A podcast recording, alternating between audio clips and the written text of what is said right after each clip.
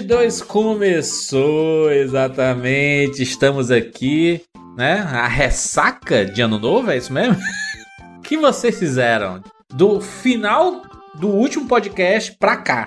Que as pessoas não sabem, a gente gravou ali quase na metade de 2000. Não. Caraca, Ah, metade de Metade de 2021 é dezembro. fogo, hein, mano? Pensa nos caras adiantados.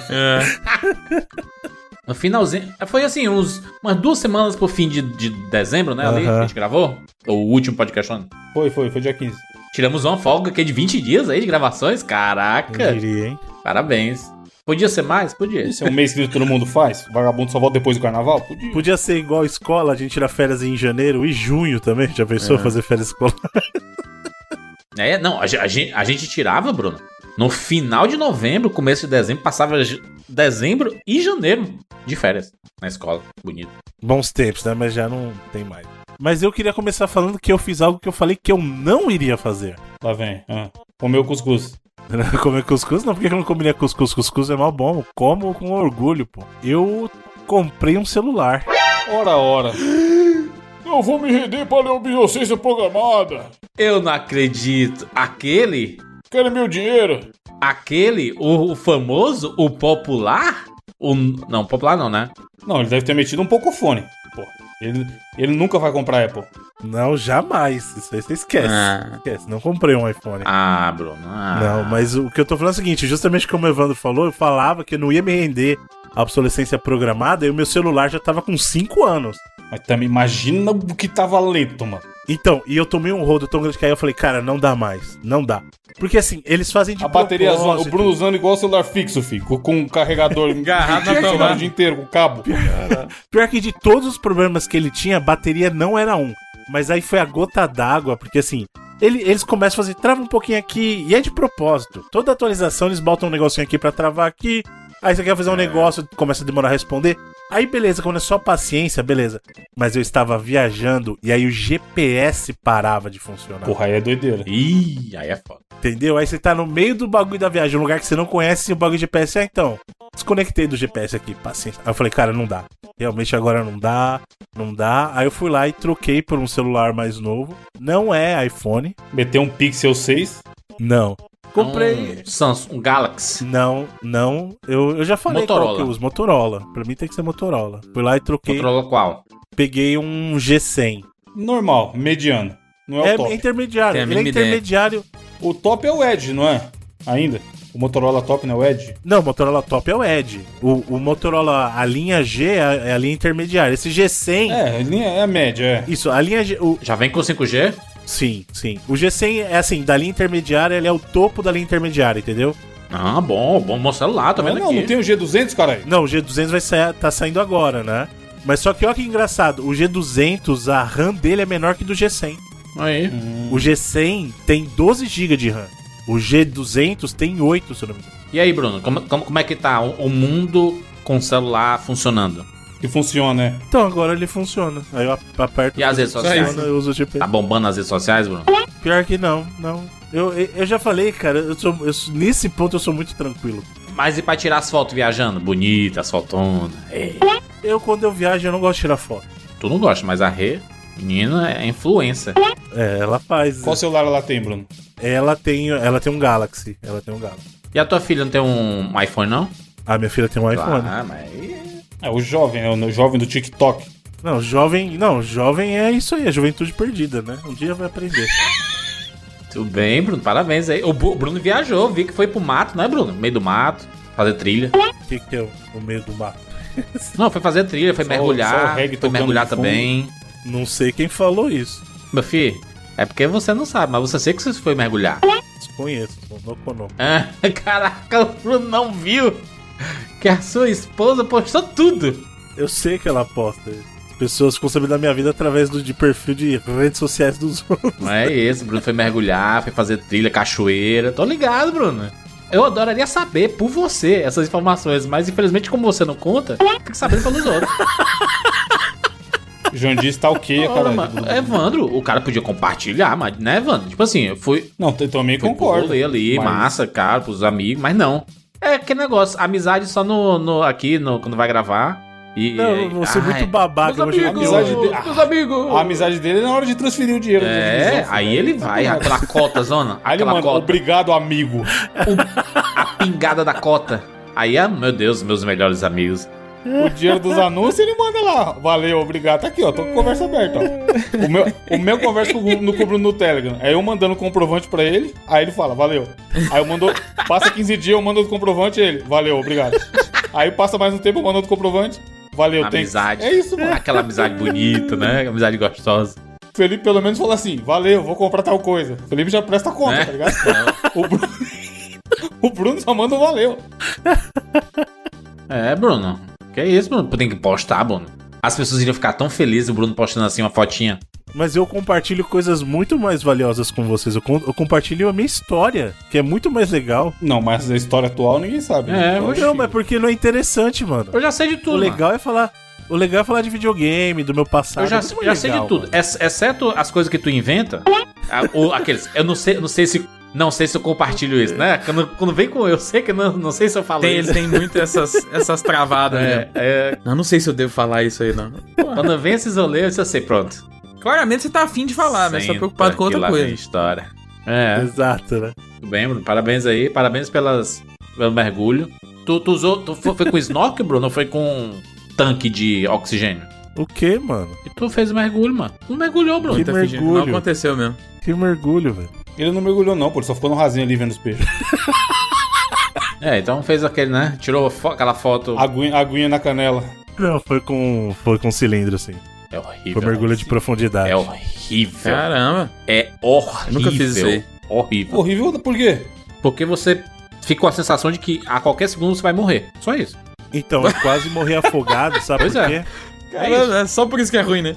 Porque eu não. Eu sou A parte boa é respirar- ver uns peixes, a parte ruim é achar É. que vai morrer. É, então. isso. Eu tô acostumado a respirar pelo nariz. E você não pode respirar pelo nariz. Tem que É pela respirar boca. pela boca. É. Ei, Bruno, e o, e o botão, Bruno? Aquele botão que você aperta pra você tirar a água que está na sua boca. Sim, então. E aí o que acontece? Você suga. Conforme você vai descendo, a pressão vai a, a pressionar os teus ouvidos, então você tem que fazer um movimento É. pra destampar o ouvido. Aí eu fui fazer nessa hora o. A mangueira de oxigênio escapou da minha boca. É. E aí eu fui pegar e pegar o ar pra destampar o ouvido, eu engoli um tanto de água, mano. Um tanto de Caralho, água, eu falei assim, cara, eu vou morrer. O cara tá lagada, bonita. Eu vou morrer, vai ser agora, velho. Eu- Mergulhar é pra profissionais mesmo, porque os É, amadores só passam é mal. tenso. Eu vou fazer o curso esse ano e vou mergulhar e quero mergulhar fundo. Pau nos seus cu aí. Bo- Boa sorte. Mas saiba que você vai passar perrengue. Pode ficar tranquilo, não vou ser eu que vou ser o seu instrutor, não. Pode É. Só porque você passou perrengue, todo mundo passa perrengue. Mano, é, é um- é porque é meio óbvio passar por essas situações. O negócio é que quem é profissional já, sabe tá lidar com esses é. problemas, entendeu? Mas não existe o curso pra isso, não? Sim. Eu não, eu não sei qual curso que você vai fazer, mas você tá ligado que o curso é por etapas. Você não Na vai poder. piscina primeiro, não é isso? Exato. Isso, então. E aí depois, quando você tira o primeiro certificado, você não pode mergulhar a qualquer profundidade ainda. Você faz o curso no balde primeiro, enfia na cabeça tem no uns- balde. No balde não. aí tem os níveis. Aí pra você poder mergulhar fundo mesmo, tipo, acima de 10, 20, 30, 40 metros, aí você precisa já, tipo, ter vários outros cursos, né? 10 metros é considerado muito fundo. Bem que é pra caramba, né? Imagina só você ficar em pé na, na, na altura da, da água, não dá nem 2 metros, né? No meu caso. Exato, então, imagina 10 metros pra você mergulhar. Por exemplo, se você quiser mergulhar 10 metros sozinho, você não pode. Você só pode mergulhar acompanhado. Eu, eu já fiz já, já fiz vários mergulhos assim. O de profundidade foi em Fernando de Noronha. é, mas o- os, os mergulhos rasos é muito suave. Com o snorkel é suave. Ah, não, é mer- mergulho de fiz, superfície é suave, mano. Bem Aí legal. Você bota o snorkelzinho e aí você fica olhando pra É. baixo, pá, de boa. Só fica, fica boiando e pronto. Isso, Mas isso aí você você é pode fazer caralho. suave. É, Tá então, boiando, né? é que eles chamam de mergulho de superfície, né? Tipo, Isso. Agora o de. Mergulha o de, só a face da sua cara. O de Noronha, Jesus amado, mano. De profundidade é, é brabo, mano. Não é que você olha pra cima e você, você não vê o fim. É, mas isso eles fazem para fazer graça, né? Todo, quando você tá viajando em grupo, aí o cara fala, assim: ó, agora vai lá, solta a bolha e olha pra cima. Aí você vê a bolha subindo. Eu vi o subindo, Bruno. subindo. Eu tô lá, eu, tô- eu sei da viagem inteira do Bruno. Eu vi o É. Bruno fazendo os, os comandos que eles ensinam, que é aquele ok. Quando, quando você faz aquele com O ok polegar pra cima, assim. polegar pra baixo, ou aquele ok, né? Aquele. Isso. O ok é o do dedinho. Você tem que fazer o O com o dedinho e o K com os É, outros dedos o, aqui. o ok é que tá tudo bem. Quando você faz polegar pra cima, é porque você quer subir. Quando você Isso. faz polegar pra baixo, é você quer descer. Você quer descer, exatamente. Aí às vezes ele disse assim, tá tudo ok? Aí eu fazia o polegar pra cima, ele me subiu. Não, quer tá subir, tudo ok, cara. Porque o, o, o joinha, ele é o pra ser, né? Pra ser tudo Exato, ok. é pra subir. É pra subir. É, é muito bom. É, Evandro, Evandro, que eu sei, Evandro começou. Ei, Evandro, fala aí. Fiz a lista gigante, tem mais itens do que Evandro mês. Trovador. Comecei a estudar música, conforme prometido ano passado. Caraca, mano. Comprei a viola. Eu vi, mandou um videozinho pra mim tocando a música do mandei- Wilds lá. Qual música, Felipe? Ah, primeira música. Felipe. Doido demais, achei muito doido. E aí comecei a Tu estudar já teoria. tocou o, o, o, a Toquei só música? pro Felipe, Felipe é especial. Poucas pessoas viram o vídeo. E comecei a estudar teoria e fazer o- as aulinhas de violão lá. O dedo doendo para um caralho. Dói muito. Comprei o Até você violão criar os cabos, de dói aço, demais. É. Mas é Não, da o hora. violão da no começo judia, Você mano. comprou corda de aço já? Sim. Não, não vai machucar muito, né? Bom de nylon. Não, né? vai não. Tá Já machucando. machucou. Vai as ideias. Quem, der, quem dera eu tivesse na etapa do vai. Tá, tá doendo pra caralho. É Mas tamo aí, né? Todo dia, 40 minutinhos, uma hora e é nóis. O pessoal me diz aí que, eu- in- inclusive, quando eu, quando eu falei no podcast que a Mari, ela, ela sempre quis fazer é, aula de violão, de baixo e tudo mais, e o professor disse que ela não tinha dedos longo, alongados demais pra fazer o rolê. Aí um, um professor de música falou assim: Isso é mentira, isso é um professor charlatão. É, o cara que vendeu lá. Tudo bem que ele, como vendedor de loja de música, tem opinião talvez tendenciosa. Mas ele falou que isso não existe, cara. Que qualquer um tem a habilidade de tocar qualquer instrumento. E existe uns, uns violão menorzinho também. Existe. O meu é um pouco menor do que o normal, inclusive. Eu tenho aqui que ele é, eu tenho alguns aqui, ele tem um que é bem pequeno, assim. É quando eu Eu tocava fiquei eu testando era lá. criança mesmo, assim. O cara falou, vê qual que você acha mais confortável. Cara, eu testei mais de 30 violão no dia. E aí eu gostei muito do que eu comprei e comprei ele. Essa experiência Mas da loja é isso. legal, né, mano? Porra, a loja é gigante. Você senta, bom, toca tudo e tal. bom lugar, meu Deus. Eu fui na É, loja legal. indicada pelo Google, inclusive, que gravou de, de rock lá com a gente. No dia anterior eu fiquei trocando uma ideia com o Google sobre isso. Porque eu tava em dúvida se eu comprava o violão ou a guitarra. Qual eu comprava primeiro, porque eu quero comprar os dois, inclusive. E aí ele falou, pô, vai no violão, que vai ser mais de boa, tudo mais, etc. E aí ele me indicou a loja e, cara, foi animal. A essa experiência de ir lá comprar. E até pra praticar também, o violão é muito mais fácil. É né? menos Porque- trabalhoso, né? Sim, guitarra você vai depender do amplificador. Se você quiser ouvir o retorno, ou você comprar Sim. aquele conversorzinho aí, você bota o fone e tal, mas nunca é a mesma coisa. né? Então, eu acho que pra quem quer começar, se vale uma dica aí, violão. E muita gente fala assim, puta, eu vou comprar um violão caro tal. Cara, compra um violão, o que você tiver condições. Tem gente que vai poder comprar um violão bom, tem gente que não vai poder. Compra se você tiver condições primeiro, porque o importante é começar, velho. E aí depois, quando você tiver condições, claro, Tu você toca, pode ir melhorando, né? Eu tento. Quatro acordes do Legião. Quatro acordes do Legião, é isso aí. o cara mandou o 80 é o quarto acorde do Legião. Ele, ele toca o Modern Words, né? Que é. Muita gente toca o, o- da, da música. Mas é, Evandro, já, já tá conseguindo arranhar direitinho assim? Já, já fez algumas aulas? Fez na Lura, né? Fiz na Music Dot, que é a o braço de música da Alura, que usa a mesma estrutura, a mesma é, metodologia, o jeito que é colocado os cursos lá e tudo mais. Eu assinei e comecei a fazer. Mas é o que eu falei, eu tô alternando entre aula teórica e aula prática, porque a teoria é tão importante quanto. E lá também, não é o público isso aqui, queria que fosse, inclusive, mas lá tem aula de canto que eu tô pensando em fazer, porque pelo que eu vi, Puts. tem muita coisa que dá pra usar aqui no- na gravação, maluco. Legal essa aí mesmo, hein? Pra entonação, né? o canto a E- gente pensa que às vezes a pessoa tem que ter nascido com essa parada, mas não, né? Dá pra. Dá pra desenvolver, pô. Dá pra ser minimamente afinado Exato, estudando é, também. exatamente. É, esse eu sempre quis fazer também, porque eu sou péssimo também. Eu queria ter feito alguma coisa relacionada a canto. Não, não para cantar, entendeu? Mas pra poder fazer as apresentações melhores e tudo, né? E aí eu, eu acabei indo pra fonoaudiólogo, né? Fazendo, fazendo uns treinamentos, né? De, de fono, né? Para as pessoas aprenderem o valor de ter aula de canto de verdade. Caraca, lá vem o Bruno. Aí, Chegou, Bruno. vai, vai, O The Chitãozinho. Voice. Não, eu já, eu já contei essa história Bruno aqui. Eu tenho Rebelde. Não, eu tenho problema nas pregas vocais porque eu fazia parte de um, de um coral e eu não. Antes, só que assim, eu entrei já fazendo as coisas e eu não tinha preparo antes disso. E por causa disso, hoje eu não consigo mais alcançar certas notas que eu alcançava. Eu tenho minha, a minha prega vocal lesionada. Mas o Bruno canta aí, mano. Tanto que a gente fazia os podcasts de música aí, o Bruno é, sempre arranhou muito bem na música aí, mano.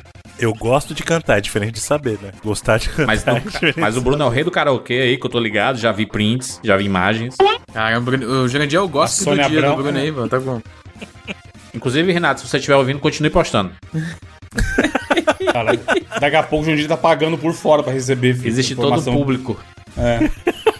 Esse público é consumidor de, da vida do Bruno através da rede social dos outros aí, pronto. Felipe, Felipe fez um rolê, Felipe, hein? Cara, não viajei esse fim de ano, diferentemente do Evander aí que fez uma listinha, né? Fez uma, vamos dizer, uma divisão assim, pular de um ano pro outro, que tem metas e tal. Cara, não fiz nada, pra mim não mudou nada. Parece que só passou outra semana. Tava em 2020.1, virou 2020.2. Ponto Felipe? 2, desse Fez jeito, cara. update. Cara, eu tava fazendo tanta coisa no último ano aí que eu simplesmente peguei esse, esse tempo pra não fazer nada. Fala da banda aí, mano. Que, que inclusive foi um trampo que eu peguei no, no final do ano aí que foi muito pesado, assim, a, tá com a banda lá com a Tipo 1 trabalhando junto com eles. A gente fez muita coisa em novembro e dezembro. Então eu usei essas duas semaninhas aí, três semanas quase, não fazer nada mesmo, cara. Cara, é, fiquei muito com a minha família até, que é um. é, nos últimos meses eu encontrava mais meus amigos do que minha família. Tive parentes que vieram de fora, então foi basicamente pra descansar. Mas eu peguei um hábito, não um hábito, né? Eu peguei um hobby meu que eu tinha quando eu era adolescente e voltei a, a tê-lo, que é andar de skate. Olha aí. Que isso aí, é Charlie Brown Jr. Exatamente, Charlie Charlie Brown. Voltei a andar de skate. Pra quem não sabe, eu parei de andar de skate porque eu quebrei o pé andando de skate. Talvez não deveria voltar, né? Minha, minha mãe aí já tá. Meu, meu, meu velho desse jeito, ela tá preocupada aí, porque. Raíssa Leal, motivou todo mundo aí. Cara, e tá, tá legal. Tá, tá, tô melhor do que eu achava que eu estaria. Achei que ia tomar tombos muito mais ridículos do que eu tô tomando e fazer bem menos coisas, mas tamo aí na evolução diária e tentando andar umas duas vezes por semana. Tá bacana, mas cara, nossa, foi um tempo tão gostoso pra não fazer nada, ver filme pra caramba, beber pra caramba com a família. Nossa senhora. Bom demais. Voltei a beber de uma forma que eu não tava acostumado. Eu tava tendo as minhas, as minhas aventuras, né, na, na casa nova, né? Nós estamos aqui há quatro semanas, um mês, né? Um mês morando na, na casa nova mesmo. A gente fez o Natal aqui, pra pouquíssimas pessoas, assim. O Réveillon também foi feito aqui. É, essa parada de ser anfitrião é um rolê muito divertido, porém extremamente cansativo. porque, o dia caraca, depois é o pior, né? Tem que dia depois, a tudo. louça do tamanho do planeta. É, por- é por isso que a- é- são coisas que eu tava comentando com a Marina, que a gente fala assim: é bom demais ir pra casa dos outros, mano. É muito bom. Você, você, às vezes, você não precisa levar nada. Você chega, bebe, come, vai embora. Vai embora. Bom demais, mano. Hoje Olha em aí dia que você só manda o Pix, né? Só manda o Pix, acabou. mano. É, mano. Se você, ah, quanto foi minha cotinha aí? Isso aqui. Aí você, ah, X, manda o Pix aí, acabou. Olha que coisa. Mas é bom demais isso. Aí agora a gente tá recebendo a galera e é isso, né? É, é- esse é o problema. Mas tá sendo ainda muito divertido, é uma, é uma experiência muito legal. Eu aproveitei esse, esses as últimas semanas de 2021 e esse começo de 2022 pra fazer esses encontros assim e pra tipo assim re- receber um casal de amigos assim, saca? Num, num dia, aí recebe um, um amiga no dia seguinte, sabe? Não, não todo mundo junto, mas recebendo aos poucos pra poder é, apresentar a casa mesmo, né, pros nossos amigos, pessoas próximas e tal. Era um sonho que a gente sempre teve, né, de ter um espaço nosso pra poder receber as pessoas. E foi muito legal, assim, é, essa. Tá, tá sendo muito legal essa experiência. E é isso, a gente adotou uma gatinha, né, a Renesme. Já estamos aqui com, com boas experiências com ela aqui. O Geralt a gente vai trazer. Você tá ouvindo na sexta-feira. Amanhã, no sábado, a gente vai trazer o Geralt pra cá. Tentei levar pra castrar duas vezes em lugares diferentes, mas o Geralt é um gato doente, né? Ele tem bronquite crônica. É, tipo assim, ele sempre vai estar com alguma secreção no nariz, né? Dando aquelas espirradas com catarro e tudo, vai estar sempre produzindo catarro, então ele tem- sempre tem que estar tomando remédio. Ele é extremamente saudável, é um gato extremamente forte, ele é torado, é um gato malhado, ele tem uma força descomunal. Nunca vi um gato ter uma força como o Geralt tem, assim. E, mas ele tem esse problema aí, e aí ninguém quer castrar ele, mano. Porque ele vai tomar anestesia geral e ele pode não. Ele tem problema respiratório, né, mano? Ele não sabe se, se Sim, ele quando vai. vai castrar o bicho, eles, você assina um contrato que pode falecer. Pois é, e eu não vou arriscar, né, mano? Todo, todos os, os veterin- veterinários falaram que era muito arriscado e tudo mais, aí pedia mil exames. A gente, não, a gente já fez esses exames, mano. Não vai, vai- não vai mudar os exames que a gente fez de um ano atrás pra cá, porque ele tem um negócio crônico, mas é pra sempre isso daí. Os mesmos sintomas que ele tem de um ano pra cá, ele continua. E aí a gente decidiu não castrar mais. Vamos trazer ele pra cá não castrado mesmo. Então vamos ter que adaptar. A gente vai é, castrar a Renesme assim que for possível. A Rene- a Renesme tem três meses, né? E aí, é isso. Vamos adaptar ele ao, à rotina aqui. Mas tá sendo muito legal, mano. É, eu, eu também aproveitei esses dias pra relaxar, pra descansar. Eu trabalhei assim, por mais que a gente não, não tenha gravado 99 Vidas nos nas duas últimas semanas do ano, eu postava, né? Postava, revisava e tudo. Então eu ainda trabalhei nos dias de, de Réveillon, né? De Réveillon e Natal. Porque foram duas sextas, né? Dia 24 foi dia, uma sexta-feira, dia 31 foi uma sexta-feira. E aí fiz a mesma coisa com rapadura e tudo, então tinha coisas para fazer. Então eu não, não tirei recesso, né, no fim do ano. Exceto na primeira semana do, do ano, que aí eu peguei realmente pra descansar.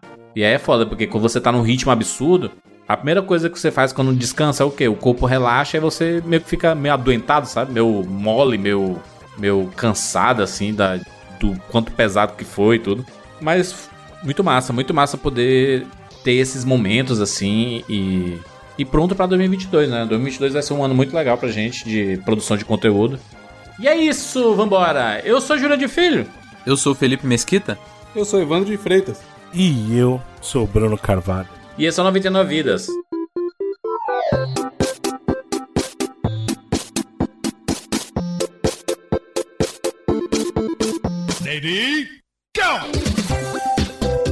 Pula, pula, pula, pula, pula. Pula escondendo. Atira na cabeça. Atira, atira, atira, atira! Atira! Atira! Põe na. Tô com fome. Ah, já zerei esse game. Tá mentindo um pouco, safado. Gol, animal. Vai morrer! Ah, morreu. Relaxa, a gente tem 99 vidas.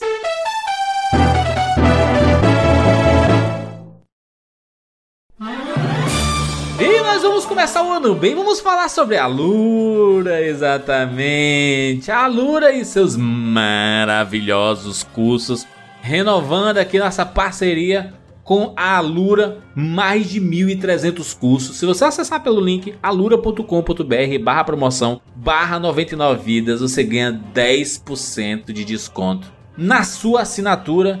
Que coisa maravilhosa é poder você já ganhar 10% de desconto na cara para fazer qualquer curso, hein, Bruno? Exatamente, Jurandir. Não só fazer qualquer curso, mas se você for ambicioso, fazer todos eles. São mais de mil cursos com o 1.300. valor de uma única assinatura.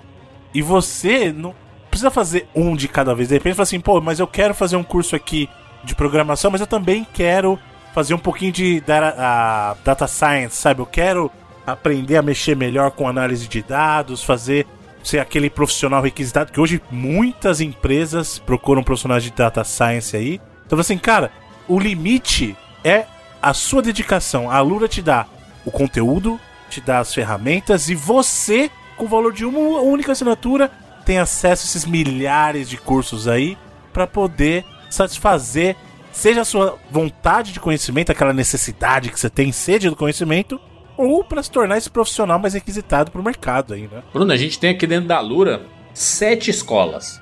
Tem a escola de programação, a escola de front-end, a escola de data science, a, es- a escola de DevOps, né? Aham. DevOps. Nós temos a escola de UX e Design, a escola de Mobile, escola de Inovação e Gestão. Dentro de cada escola, existe centenas de cursos para você se aprofundar nos assuntos e, e tudo mais. Cara, são cursos das mais diversas formas possíveis, seja com apostilas, seja com vídeos, seja com podcast.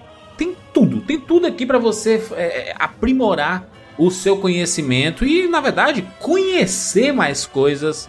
Que a parada de 2022 é isso, cara. Se você tá sem estudar há muito tempo e precisa melhorar o seu currículo, a Lura é o lugar que você tem que ir. Acesse aí alura.com.br barra promoção barra 99 vidas.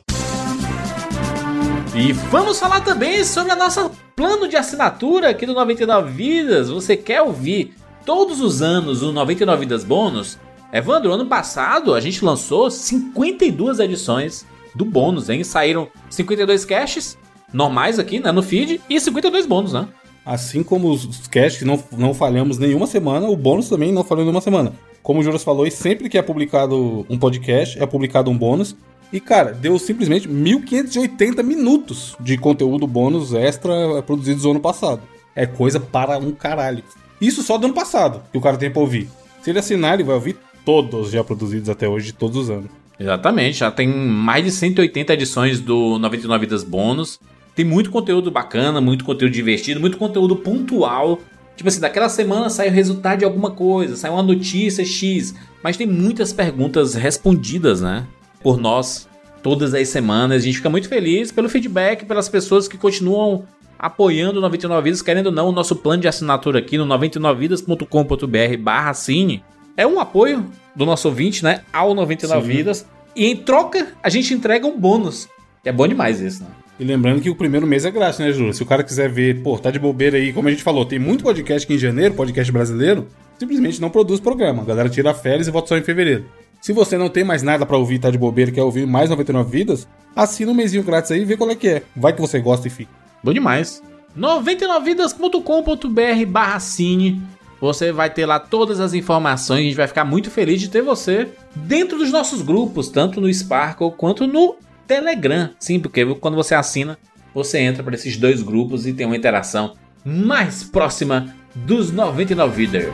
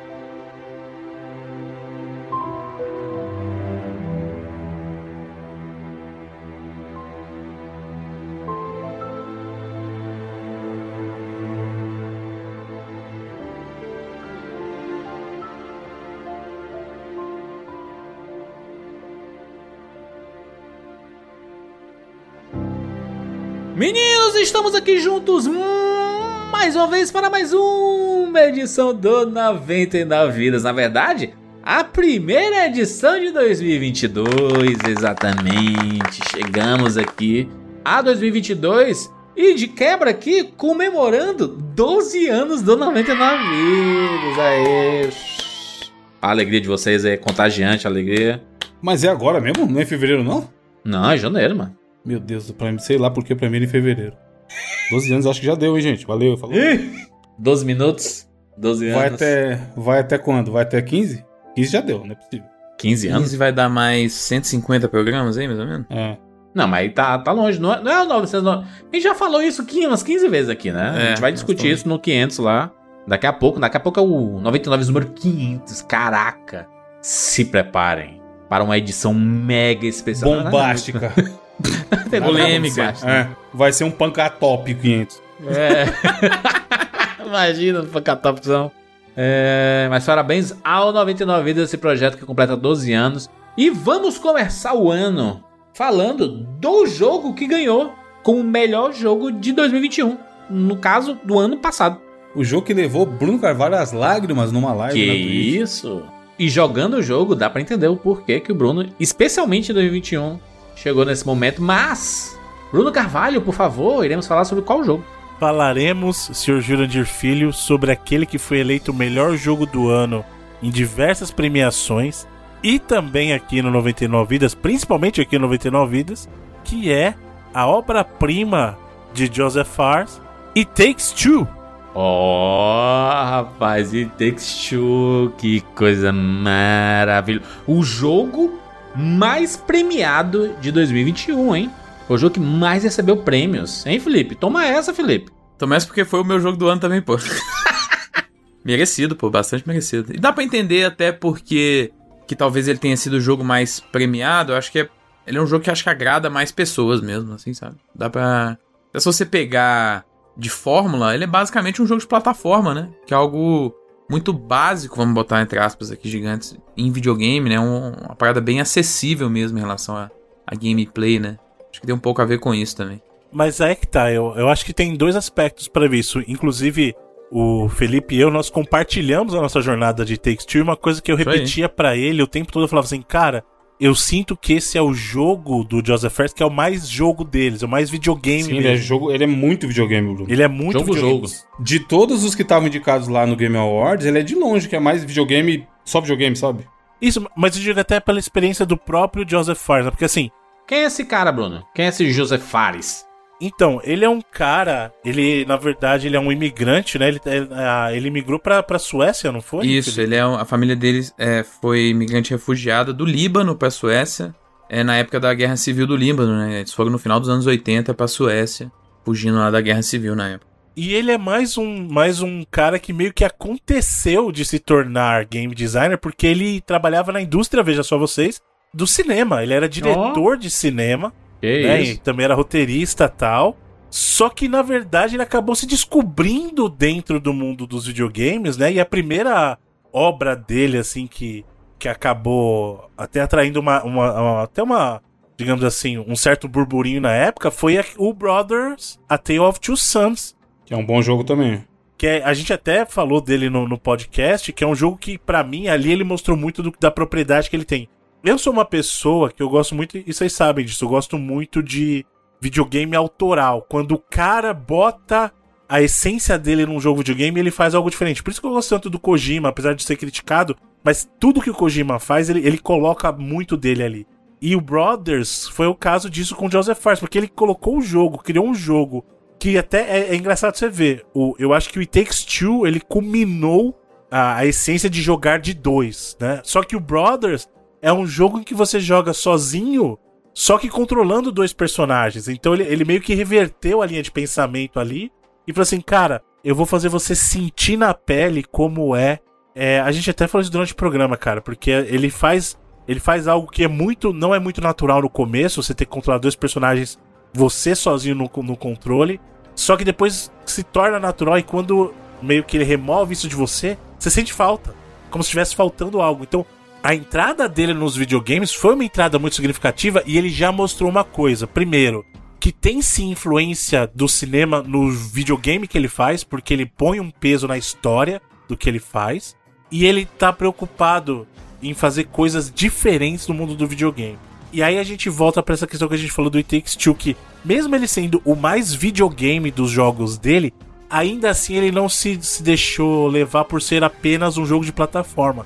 Porque a- o que eu acho que é mágico no It Takes Two, mágico, e diria pra vocês o seguinte, como, como alguém que faz parte do mundo do desenvolvimento de jogos, uma dor de cabeça pra equipe de desenvolvimento, é que ele faz do jogo de plataforma dele um pouco de tudo, cara. Não, é, lou- é loucura. A, a quantidade de mecânica que tem e coisas que você usa pouquíssimo tempo, às vezes, né, Bruno? E Isso. o cara implementou. E assim, tem coisa que você fala assim: não é possível que isso aqui é tão bom. Você sabe que você vai jogar, sei lá, meia hora e o bagulho é bom pra caralho, muito bem feito e a mecânica tá redondinha, sabe?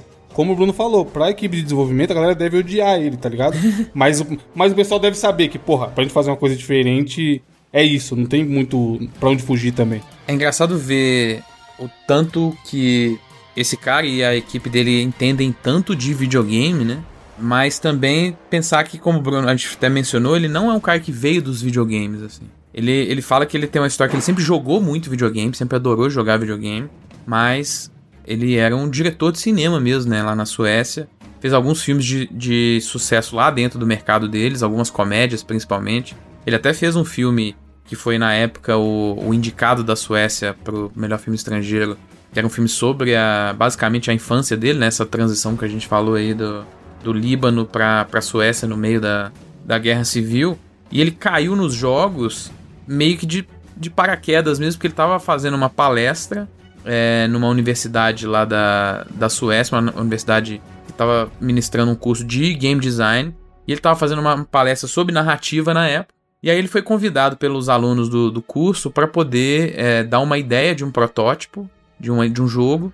E eles fariam esse protótipo em, em um certo tempo e aí eles mostrariam para ele depois. Ele gostou tanto dessa, dessa parada e o protótipo foi tão bem aceito na época. E aí ele começou a trabalhar de fato num jogo e esse já era o Brothers na época. Então ele é um cara que já tinha uma carreira consolidada no cinema, dentro do seu do mercado da Suécia ali e que mudou completamente por conta de ele viu ali, sabe, o poder dos videogames mesmo como é, material narrativo, né, como material de entretenimento, né? Hoje em dia é um cara que ele é totalmente game designer assim, mesmo que ele não tenha um treinamento tradicional, é um cara que aprendeu muita coisa na marra na produção, né, durante a produção de jogos. Então é, e é muito louco ver como que é, não só ele, mas o próprio time, né, da Haze Light, que é o estúdio que ele fundou depois ali do Brothers, para continuar fazendo jogos. É um time relativamente pequeno, acho que eles são 60, 65 pessoas hoje. E, cara, a noção de level design, de game design que essa galera tem para fazer um, um, um, jogo desse, desse escopo com um time re relativamente reduzido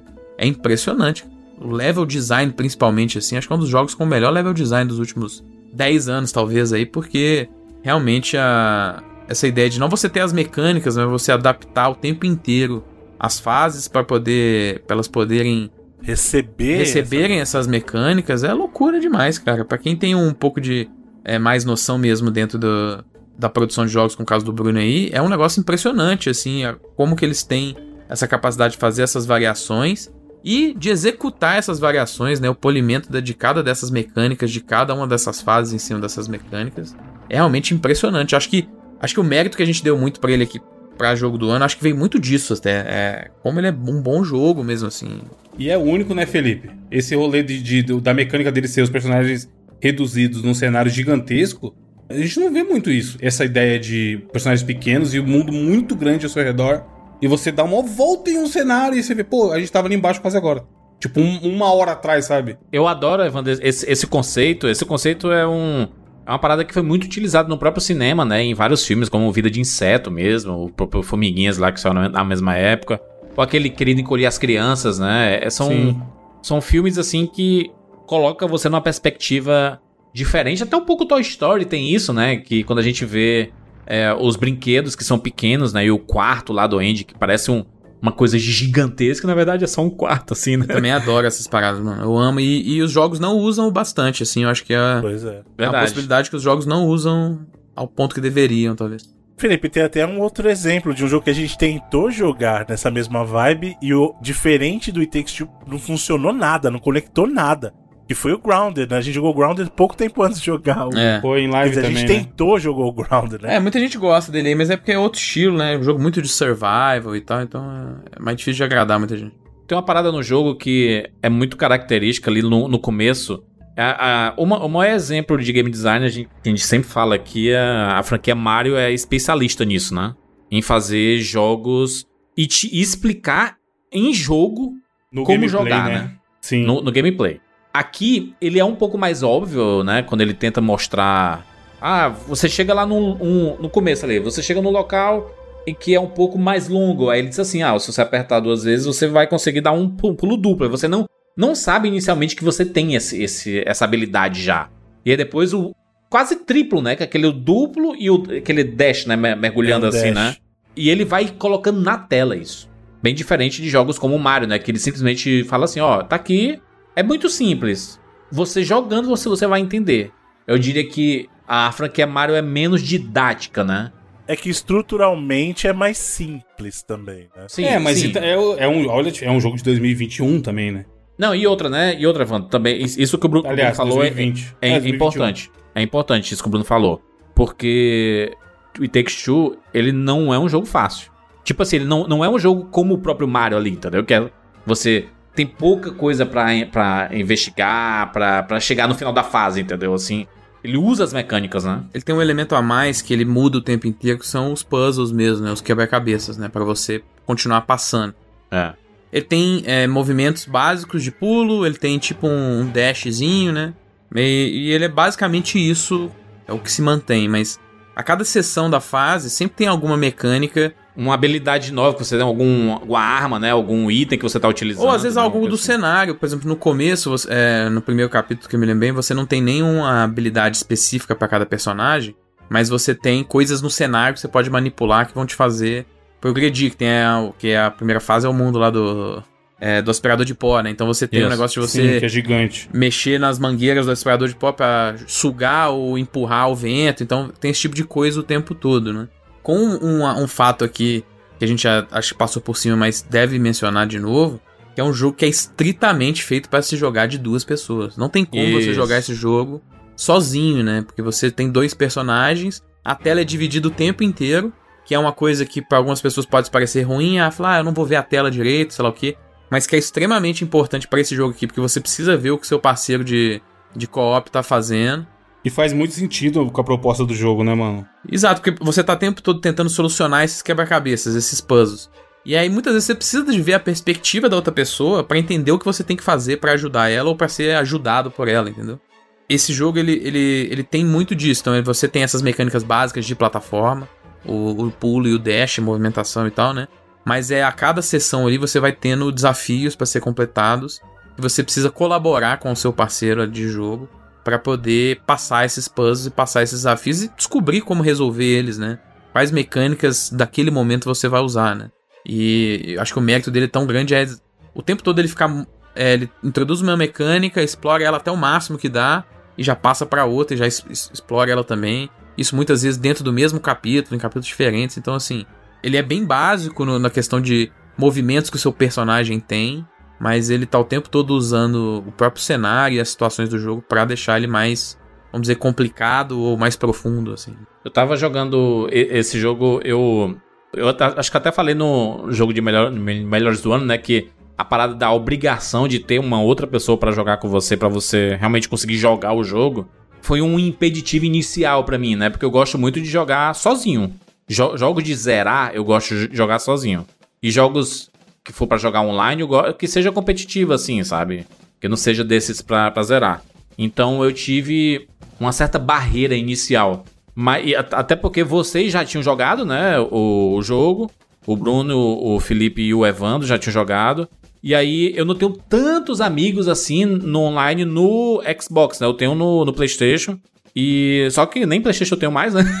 E aí eu, eu tive que esperar algumas das pessoas que jogam online comigo, alguns jogos de Xbox, como o próprio o Halo, que eu, eu, eu tinha começado a jogar.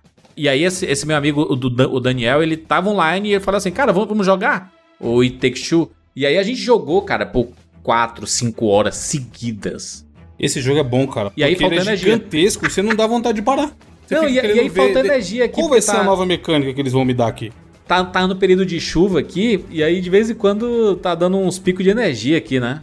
E aí o dia que eu tinha reservado para jogar o It Takes Two, que eu tava, tava mais, mais de boas, foi o dia que faltou energia e a gente parou ali mais ou menos naquela fase da, da colmeia, assim, da, da das abelhas, das vespas e tudo.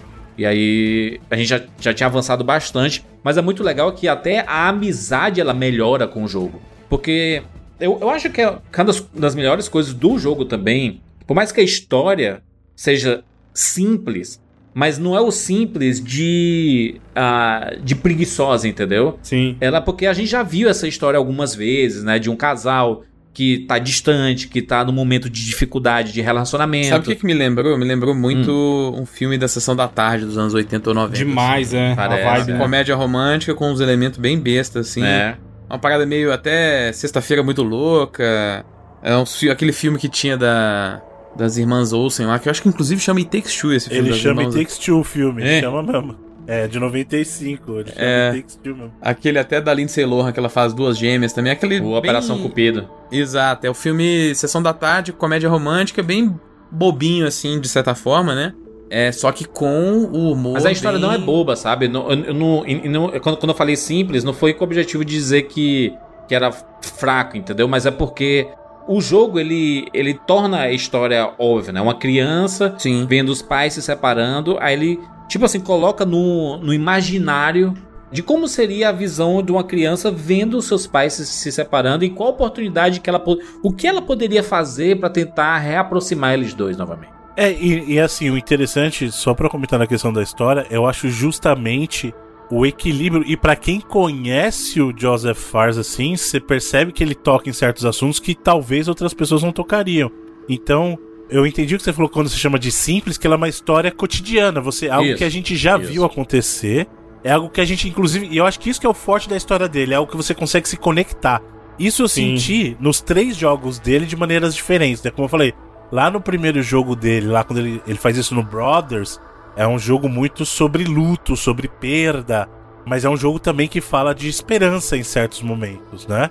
Aí vem o Way Out, ele aborda mais aquela coisa da, da camaradagem, é outro tipo de história, né? E, digamos, os limites da, das pessoas também, acho que é, isso ele toca mais no Way Out. E aí no It Takes Two ele volta para um lado mais pessoal, só que ele consegue misturar a densidade do tema, porque eu acho que em momentos dentro da história ele, ele coloca o peso disso sim. Principalmente através da menina, você vê o impacto que esse tipo de, de situação dos pais tem na filha, e é muito presente isso no jogo. Só que ele também traz leveza nos momentos de comédia, né? Que aí, aí sim ele tem mais essa vibe que a gente falou dos filmes do, da sessão da tarde, né? E dos filmes dele também, os, os filmes dele de maior sucesso são comédias, né? O Sim. Jala Jala e o Cops lá. São comédia, como comédias familiares, né? É, eu, eu acho que o- a, a parada dele é tratar desses assuntos de família, assim. Acho que mu- muitas vezes o It Take Two, ele, ele lembra algumas coisas até da própria Pixar, sabe? Assim, quando você vê a visão da menina, porque quando a gente vê um casal se separando, a gente vê a visão do casal, né? Normalmente em filmes e tudo. A Pixar, no Divertidamente, por exemplo, ela coloca a perspectiva na visão da criança, né? Não, não era separação, mas era uma mudança, né? A gente tá se mudando. E aí, como que a criança sente aquilo tudo? E aqui no, no, no jogo é, é legal porque a forma que ele coloca pra criança sentir é a gente experienciando o relacionamento dos pais de forma antropomorfizada ali, né? Eu sei que os pais não são bichos, né? Mas eles são colocados. Eles o- são bonecos, né? As personalidades deles em bonecos, né? O que acontece na história é que a criança faz um tipo um pedido assim. Sim.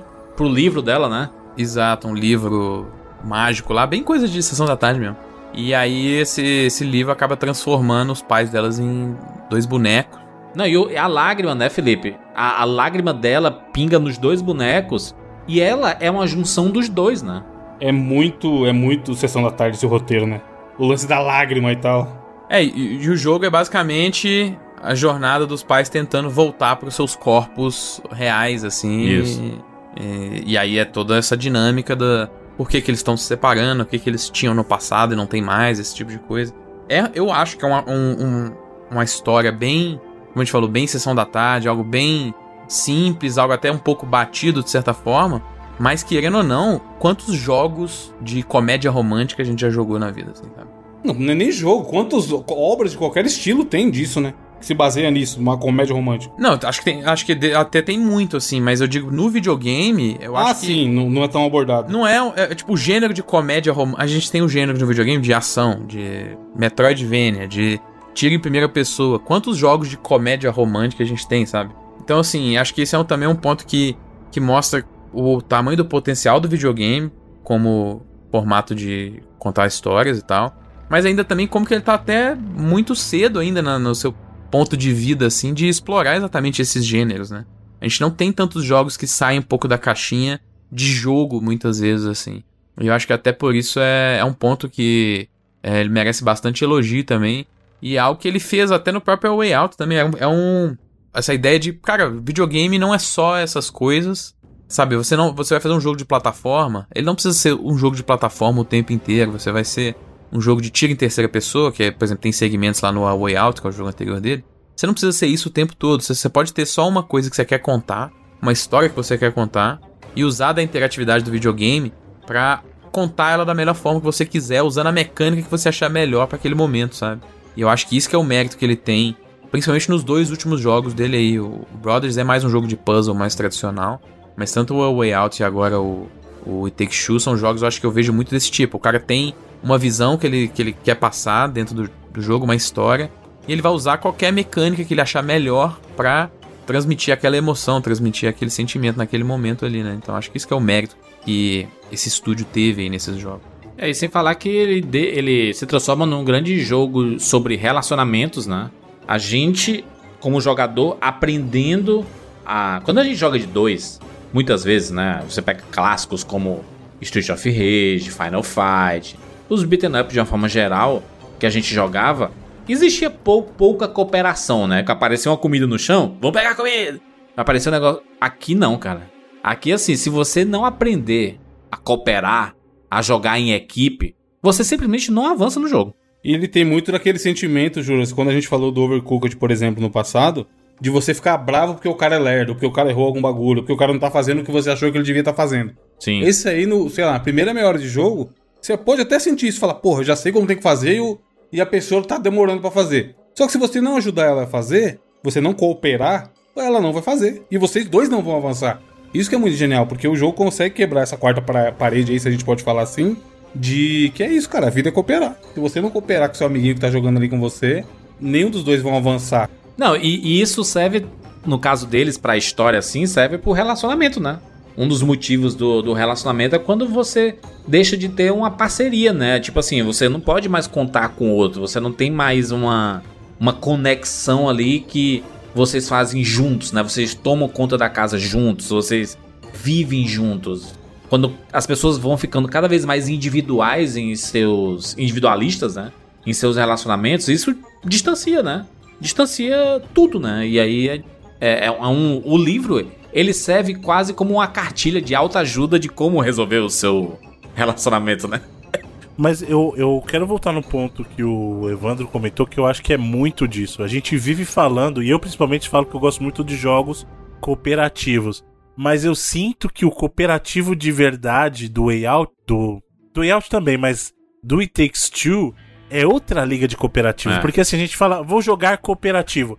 Vou pegar o exemplo de outro jogo que eu jogo, que eu joguei bastante com o Felipe, o Destiny. O Destiny é um jogo que você joga cooperativo, mas vamos supor, o Felipe sozinho conseguiria fazer muitas das coisas que ele faz comigo no, no Destiny. Sim. Jogando os, os beat'em ups que você mencionou, por exemplo, você consegue fazer muita coisa A sozinho. maioria dos jogos, mano. O próprio É. Halo, mano. A gente jogou Halo junto esses dias aí. Se, se quiser, o cara, a gente tava com quatro pessoas. Se um dos quatro quiser meter o louco e jogar por ele sozinho, não vai acontecer tanta coisa. Não, Não, e vai se, afetar e se alguém tanto. morrer, né, Wando? Se, se alguém morre, você continua ainda conseguindo É, fazer as coisas. Exato, assim. Você nunca tá 100% dependendo da outra pessoa. exato. Talvez pra ganhar uma partida online contra outra galera, você depende, mas assim, é- sempre vai ter uma pessoa que vai é, botar um, um tamanho de progresso naquele jogo diferente, um tamanho diferente. Sempre alguém tem vai alguém matar que pode mais, alguém vai carregar matar o menos. time. Exato, sempre tem alguém que vai carregar o time. No It Takes Two, não, é, é o que o Evandro falou. Você tem que entrar com a mentalidade, cara, não adianta eu xingar o cara, não adianta eu ficar bravo. A gente tem que entrar em sintonia e cooperar. Porque senão os dois vão ficar parados e ninguém vai evoluir. Não adianta eu falar assim, eu vou carregar você nas costas. Não, isso não funciona no It Takes Two. E é a beleza do jogo porque ele mostra exatamente isso. É, ele é sobre isso e ele consegue no gameplay passar isso, né, cara? Exato, tá na isso foi essência. quando eu joguei, eu dele. joguei com o Carlos, ouvinte nosso de mil anos atrás, que virou amigo meu, amigão mesmo. E, cara, qual que foi o que eu falei? Meia hora de jogo eu já falei, pô, não adianta. Às vezes eu querer ir rápido, dar meu...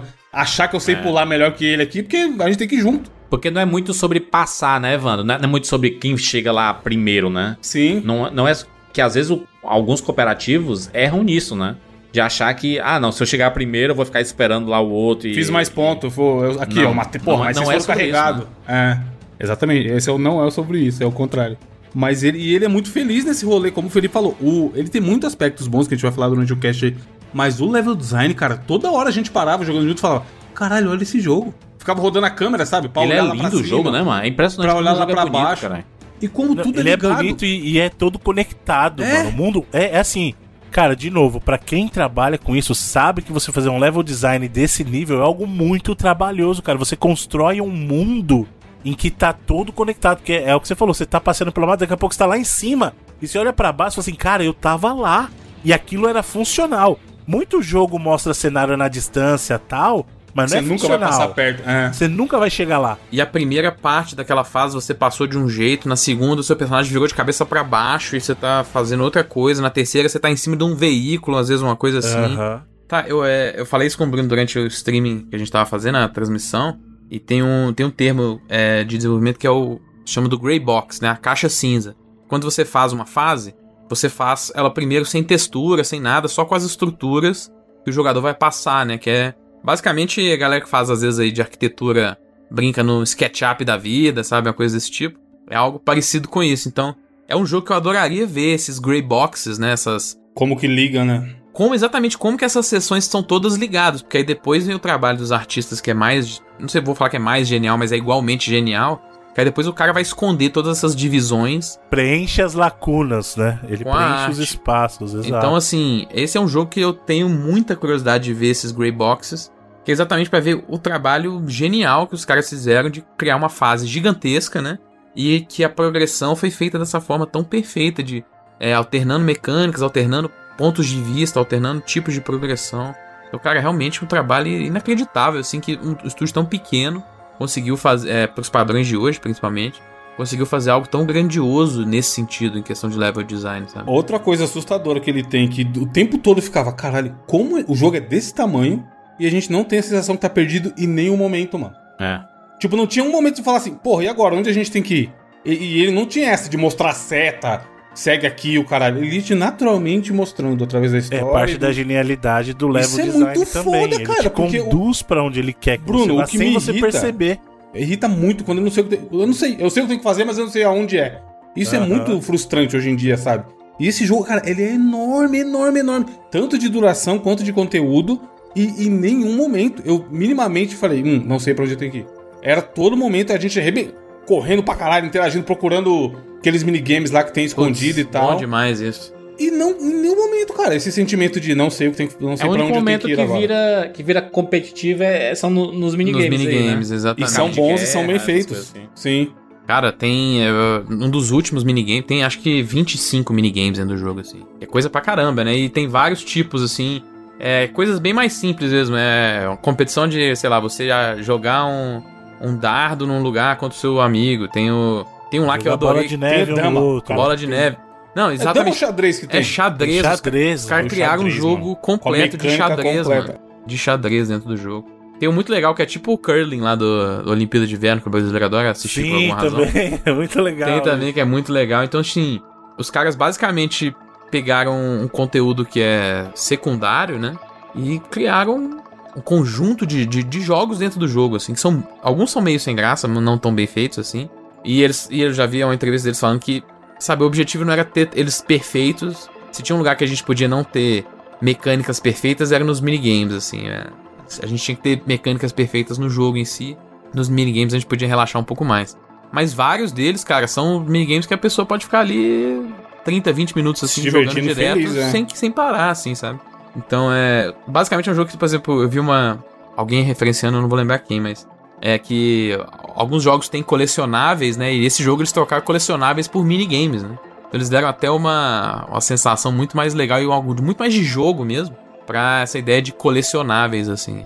É fantástico o trabalho deles nesse sentido. Né?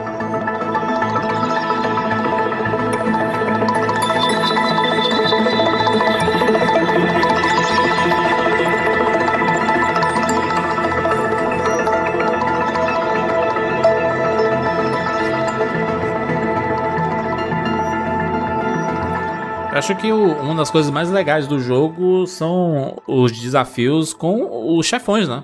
São coisas extremamente inventivas, né? As batalhas com chefões. né? Eles, ten- eles tentam fugir do básico que é você bater pra passar dele, né? É, eles integram muito bem dentro do contexto da história os chefes, né? Tipo, lá na primeira fase a gente tava falando, o Felipe até mencionou que é o, o aspirador, de Aspirador pó. de então pó, ele tá né? naquele contexto, ah, você largou o aspirador de pó aqui. É, você tá basicamente tipo num sótão. Não é num sótão, mas sei lá, uma- um quartinho de bagunça, assim, de. Sabe aquele quarto que você joga tudo aquelas coisas que você não usa mais, ou você só usa uma vez a cada sei lá quantos meses. E aí o, o aspirador de pó que tá abandonado lá, ele vira. Isso o... daí é Pixar, né, mano? chefão, Isso aí é, é, claramente Pixar aí. Não, é Pixar pra caralho esse jogo. E até nesses primeiros momentos é quando acho que o jogo toma até um tom bem dark, assim, né? Bem sombrio. Porra, tem né? muita. É, tem muito segmento Porque- que, é, que é, porra, terror total. O começo. O começo do jogo, os pais, assim, eles são pais bem ruins mesmo, né? Sim. Eu diria que a primeira metade do jogo inteiro você tá bem contra Eles os são, personagens mais, que você são tá jogando. egoístas, né? São... É, eles estão cada um na deles ali, tentando, mano, justificar pra eles mesmos por que que eles estão fazendo o que eles fazem. E aí várias das ações que eles fazem contra esses objetos aí antropoformizados são bem é, cruéis. Ou... A ursinha, tá maluco. É, essa aí Não, é mano, uma... bagulho da. Ai. Eu não sei se a gente vai Ih. falar spoiler aqui não, não direto vamos dar não. spoiler, não. Vamos dar spoiler, não. Não- é eu não vou dar spoilers, eu vou falar o seguinte. Eu falei isso, eu comentei isso aqui no Mas cast, será que falar vale de novo. falar do jogo? É um podcast sobre o jogo e não falar spoiler no tema? Não, eu acho que a gente pode falar depois, quando a gente for abordar de repente. A gente pode fazer um segundo segmento com É, spoilers, em separa, que a gente separa. entre em mais detalhes e tal. Mas o que eu queria falar é o seguinte: essa que o que o Evandro falou, que né, na verdade ele falou ursinha, mas é uma, É, é uma spoiler. elefantinha. Sim. É uma elefantinha de pelúcia, cara. Eu falei isso na hora, eu falei isso no cast e eu vou falar de novo. Tem esse evento e ele me fez sentir mal por um evento que acontece no jogo, muito pior do que eu senti de qualquer morte que eu fiz no The Last of Us 2, por exemplo. Qualquer pessoa ali. É nem- foda, né? O jeito que é montado, né? O sentimento que envolve, né, Bruno? Sim, cara. É um E uma coisa é assim, por exemplo, a caixa de ferramenta lá. Ela tem uma aparência. Parece um bicho ruim, tá ligado? Que quer te matar. E ela é escrota também, porque ela tá te atacando. É, e assim, ela, se eu não matar ela, ela vai me matar. Sim. Exato. A elefantinha não, mano. Mas, mas já o aspirador já é tenso pra caramba pra mim. O aspirador já é Sim. foda. Porque não precisava de tanto, né? Mas realmente, o que acontece ali na do, do aspirador de pó é o que o Evandro falou, era desnecessário, não precisava isso. Você podia derrotar o cara, beleza, mas fazer aquilo ali, desnecessário, mano. Eu acho que ele usa de um, de um humor negro, assim, bem trágico durante essa- esse pedaço. Acho que exatamente pra mostrar que os- essas pessoas, os pais, eles estão bem. Então nem aí pra nada, né, mano? Exatamente, bem sem coração mesmo, bem. Até a forma com que eles inicialmente querem é, serem transformados de volta. A qualquer É, o plano, custo. né? O plano em si já é de É cuzão. Então, terrível, plano assim, miserável, mano. é terrível, Assim, não importa, qualquer custo, a gente tem que voltar a ser normal. Não é assim que funciona, É cara. muito, muito pesado. Mas isso que o Juras falou do- da quantidade, da inventividade que eles têm, da variedade de chefe, é muito legal porque também tem essa variação, né? Tipo a abelha. A abelha é do mal, ela vai te matar, ela tá te atacando, sabe? Então você, você encara ela como um chefe de videogame mesmo. né? Você consegue definir bem o que, que é o bom e o que, que é o mal. E não é rápido, né, Evandro? E não, não, não é tipo assim, Esse jogo né, é dá dois gigantesco. pulos e... é- não, as, as lutas de chefes também exigem uma cooperação muito grande entre o que, que cada um vai fazer. E são lutas grandes, de, sei lá, de 15 minutos, alguns 20, sei lá. Mas, por exemplo, aquele. hum, Porra, tô lembrando o nome, tô alucinando de Mendes. O polvo, o polvinho rosa lá. Não, não é, tipo assim, a aparência dele não é amedro- amedrontadora, sabe? Só que a gente vai lá, ele é o chefe, tem que matar o chefe. Então, ele, ele tem essa variação tanto de gameplay, jogabilidade nos chefes, quanto de aparência mesmo. Tem uns bichos fofinhos que você mata porque tem que matar, tá ligado? O jogo até nisso ele consegue ter uma variação muito legal.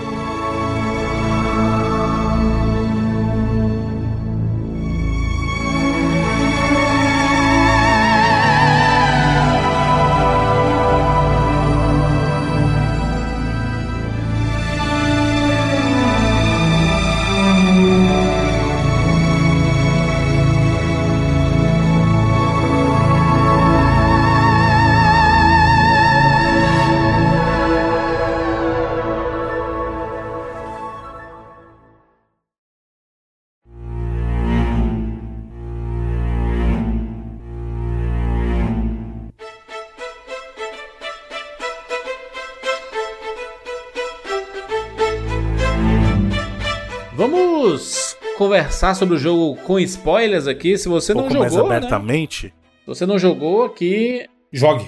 escute, escute por conta e risco, porque a gente vai falar alguns spoilers do jogo. Na verdade, todos os spoilers, né? Do jogo, então. Porque é, é, é muito bacana poder comentar essa história com spoilers. E aí o podcast vai ficar mais completo com isso, então escute a partir de agora por conta e risco. Vamos falar primeiro de quê? Vamos falar primeiro dos, dos chefões, dos mundos. Eu acho que o geralzão em mundo e mecânica é legal. É, acho que é massa. Porque basicamente no jogo o que acontece? Você tem essa. Como a gente falou, os, os, os pais viram dois bonecos, né? E aí você tem uma jornada por vários lugares da casa deles, que é onde eles moram, né?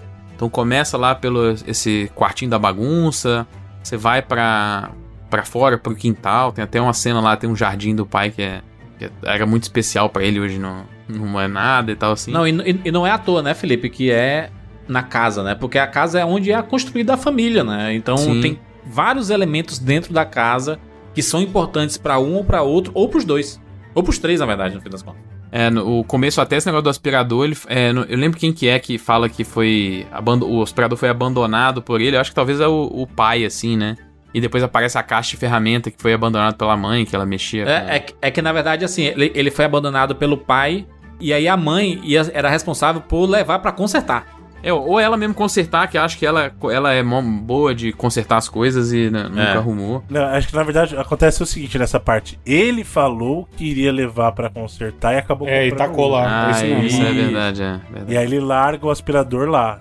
E, e até nessa, por exemplo, que a gente tem. ah, no começo, como eu falei, a gente não tem o- nenhuma habilidade pros personagens, mas logo depois ali do, do chefe do aspirador, que inclusive você mata ele arrancando o olho dele com o próprio cano do aspirador É dele, é um muito negócio muito pesado. mano. É. Necessário. E tipo assim, você tem que ficar apertando o botão, aquele mesh de clássico de videogame, né? Pra ir Sim. levando o cano cada vez mais devagar e mais perto pro olho dele. É um negócio muito pesado mesmo, assim. Quem não gritou naquela hora ali não tem coração. É Quem não bizarro. tava apertando assim, ah! tipo, sem querer apertar, tá ligado? E o negócio chegando próximo. O que eu acho legal, Felipe, é que tudo isso a gente acaba sendo guiado pelo livro, né? Sim, ah, é verdade. o- Porra, o livro é um show à parte também. O sotaque do Hakim. livro. Dr. Rakim, Book of O Love. livro é escroto pra caramba também, mano. Só quer ver o mal, pô. É um estereótipo bizarro, né? Do, Do, do, do cara do amor, né? o latino super é, é, sexy e amoroso. Mas é. Acho que funciona pro jogo assim, né? Ele é, ele é bem conveniente, né? Ele vem em momentos bem É inconvenientes. que ele simplifica o discurso também, né? Ele. Se não tá muito óbvio assim, ó. Vocês não estão conseguindo é, conversar por quê? Aí ele arranca a página, porque vocês têm que cooperar. Sim, é, e ele dá maior destaque, né? Do jeito de falar o cooperar e tal. É. A primeira, prime- as primeiras armas diferentes que pega é o prego e o martelo, né? Exato, que é, cara, já é muito legal, É. assim, né? E é legal assim, porra, que é um, um completa o outro totalmente, né? É. Um prego sem o Então, martelo, um Não tem muita sutileza nessa Isso é nessa- parte da nessa- genialidade, porque assim, qual que, qual que seria a reação natural? De, vamos pegar os próprios jogos que a gente já viu, jogos que tem dois personagens. Dá habilidade pros dois, a mesma pros dois e vai Isso embora. é foda, é. Entendeu? Não, aqui é. Vocês têm habilidades complementares. Então um vai ter uma habilidade, o outro vai ter uma diferente, que se complementam pra você resolver a situação, pra você superar esses desafios, né? É, é maneiro porque com o prego, né? Você joga o prego e aí gruda na madeira e usa o martelo pra dar fazer uma, Um ganchinho uma alavanca, assim, né? Um Sim. gancho, né? E essa, esse, esse primeiro momento que foi uma das horas que eu achei mais legal. As primeiras partes que eu achei realmente impressionante foi logo no comecinho ali, quando pega essa parte, aí você avança um pouquinho. Aí na parte de trás dela tem aquele lance de fazer a paredinha, que fica um, muito- um do outro lado foda, e tem que ficar jogando o code, ficar jogando o Aham. prego. E aí você tem que jogar o prego certinho pra abrir a paredinha pra ela pular, tipo Mega Man, tá ligado? É, escorre, aquela escorregadinha do Ninja Gaiden e tal. Eu falei, mano, aí, aí, esse jogo é isso. É a, a coopera... Porque até então a cooperação tava muito assim, de fazer coisas ao mesmo tempo, de pular junto e não sei o que, sabe? Uhum. Não- eu não tava sentindo o que eu senti ali. E nesse momento, dali pra frente, foi só subindo esse rolê de. Olha que foda, um realmente tá ajudando Dependência o um outro. do outro, né? É. É, quando você, quando, quando você joga o prego, né? Você. É, você só, no começo só tem um, né? Sim, depois você consegue pegar até três, né? vai achando mais. né? É, e aí você consegue jogar e puxar de volta, né? O prego. Sim, a Isso, subir. ele chama, ele assobia de volta, né? Tipo, Tipo o martelo do Thor. é exatamente, é o Mjolnir. É, e uma coisa que é legal também, quando ele pega o segundo, é ela que acha, aí ela vai lá com o prego, com o martelo, arranca da parte do Arranca, coisa e dá é pra ele, tá ligado? Então, assim, não é do nada que você tem um upgrade. Uma, uma das partes mais legais aí do, do- de- dessa parte do prego e do martelo é que a gente tá vendo o jogo com a tela dividida ao meio é, do lado esquerdo e do lado direito, né? E aí tem um momento que ela passa a ser dividida de cima e baixo, né? Ele muda, isso, isso ele faz. Durante o jogo ele muda dependendo da situação. Às vezes ele unifica as telas se o que tá acontecendo na verdade é algo maior pros dois ao mesmo tempo, então ele unifica a tela. Ele muda a orientação de repente Às de vezes ele deixa uma maior que a outra. É, exatamente. É, No It Takes Two ele faz, é, faz menos isso, mas no Way Out faz muito isso. Às vezes a tela ela tá dividida no meio, do nada ela tá três Diagonal. quartos pra uma pessoa, um quarto pra outra. Às vezes tem esse negócio da diagonal, então ele... Porque talvez o, alguma com das isso também. partes precise de um pouco mais de espaço pra ver, Exatamente, né? O- demais. Exato, exato. E a outra, às vezes, mais de foco, só em uma coisa também. Então, é muito bem feito mesmo. Essa, essa ideia de cinematografia, essa direção de, de, de, de câmera de cada um, vamos dizer assim. E a caixa de ferramentas? É lazarento, mano. A gente morreu várias vezes, tá? Pra passar. Acho que foi uma das mais difíceis também, porque vai ficando pequenininha, né? O, É a hora que ele vai cortando o chão ali. A serra vai, vai, vai cortando. né?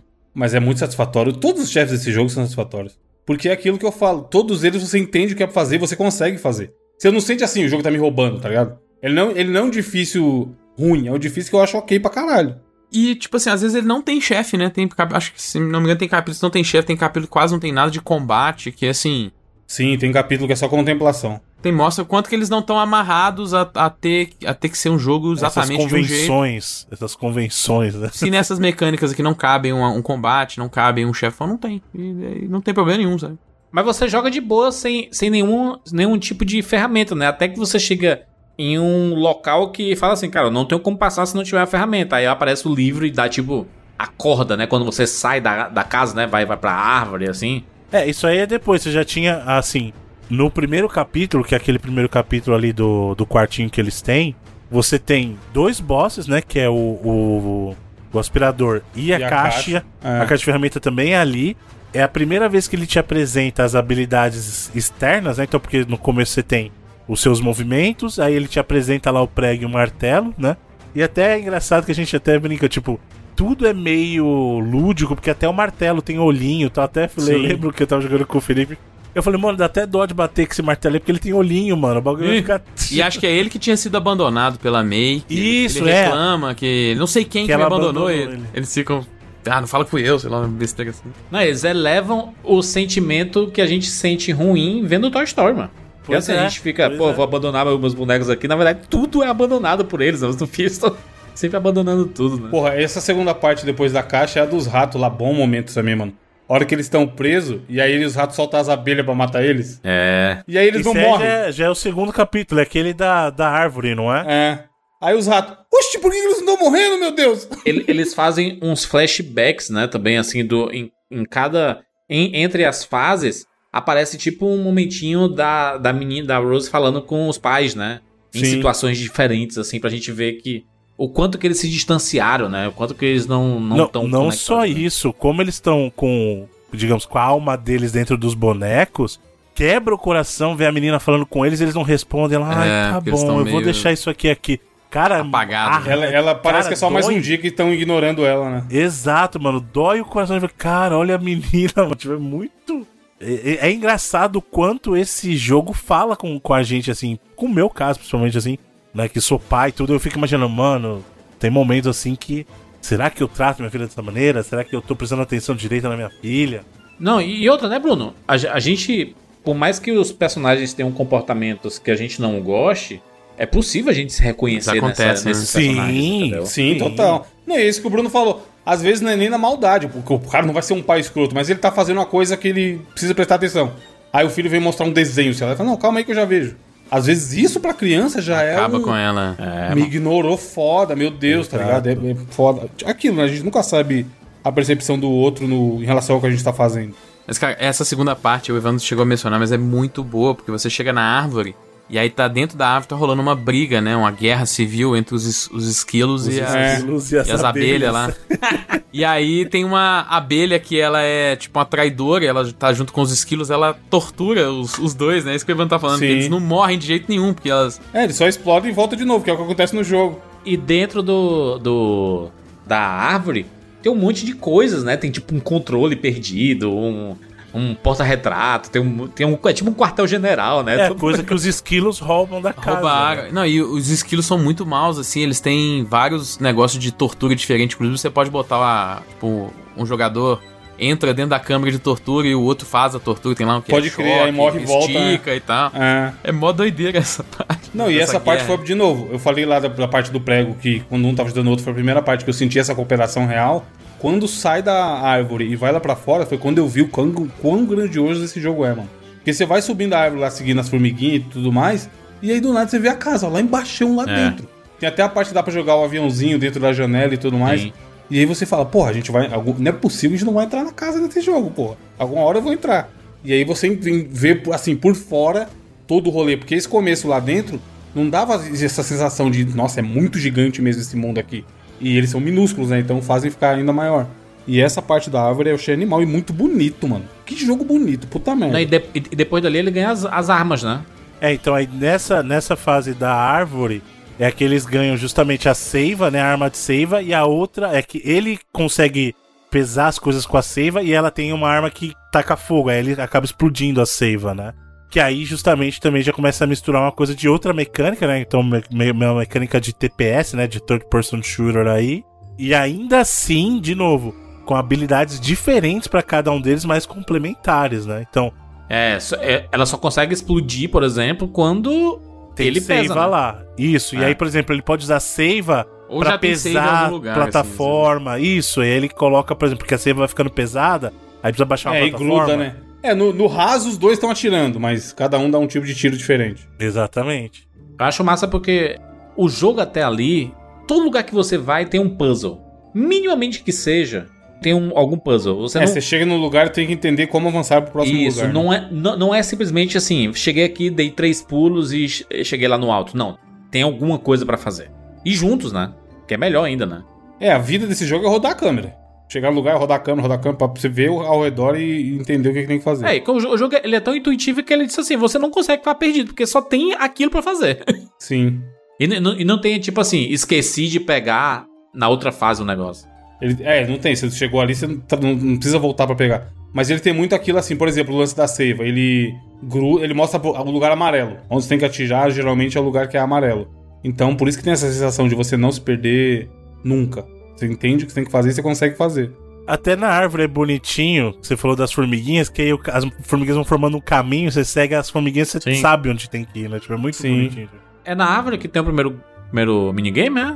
Ou já teve. Não, não lembro. Tem teve antes, é quando conhece o livro. É quando conhece o livro. Ah, é o primeiro é aquele do de bater. Igual tem em pai, que você tem que bater nos bichinhos saindo do chão. O né, que chama essa Isso mesmo, é. Ah. É quando pega o, pega o martelo e tal, e o livro vem e mostra. Aham. Que é bem legal. Que aí um fica saindo dos buracos e o outro tem que bater com o martelo, né? Era muito maneiro ah, na- nessa parte do. essa- parte da- das abelhas e do, da, da save e tudo, ele- ela pega um bom pedaço do jogo, né? E tem aquela parte que é meio que. Parece aquelas fases do Donkey Kong, da- dos trilhos, né? Que você vai Sim, pulando de É, um que tem os outro, mine assim. carts, É, né? Mas Isso, isso tem todos os mundos dali pra frente, basicamente, assim. é, é que nesse aí ele tem os carrinhos mesmo, mas essa parte do trilho, cara, é uma delícia nesse jogo. Acontece em muitos da- é dos capítulos, pra caralho, né? né, mano? E é muito legal, cara, é muito legal. É uma coisa tradicional de jogo de plataforma. Esse ano, 2021, a gente teve vários que tiveram, né? Ratchet Clank, o Psychonauts. É um uso bom aí pra você progredir no cenário. É, é um, é um padrão quase, né? Tipo assim, você vai preencher requisitos de jogos de plataforma, assim, desses. Exato, é. Que são diversos, tem que Tem que ter colocar a fase do carrinho, fase assim. né? É, pra- e até serve como mecanismo pra cruzar, é fast travel, né? Pra cruzar distâncias É. longas aí mais rápido, né? Esse, esse da, da, da árvore, o chefão final é a, a é abelha a abelha robô lá. né? mecânica lá, a abelha É, robô, Sim, né? é. Mas antes disso, tem o.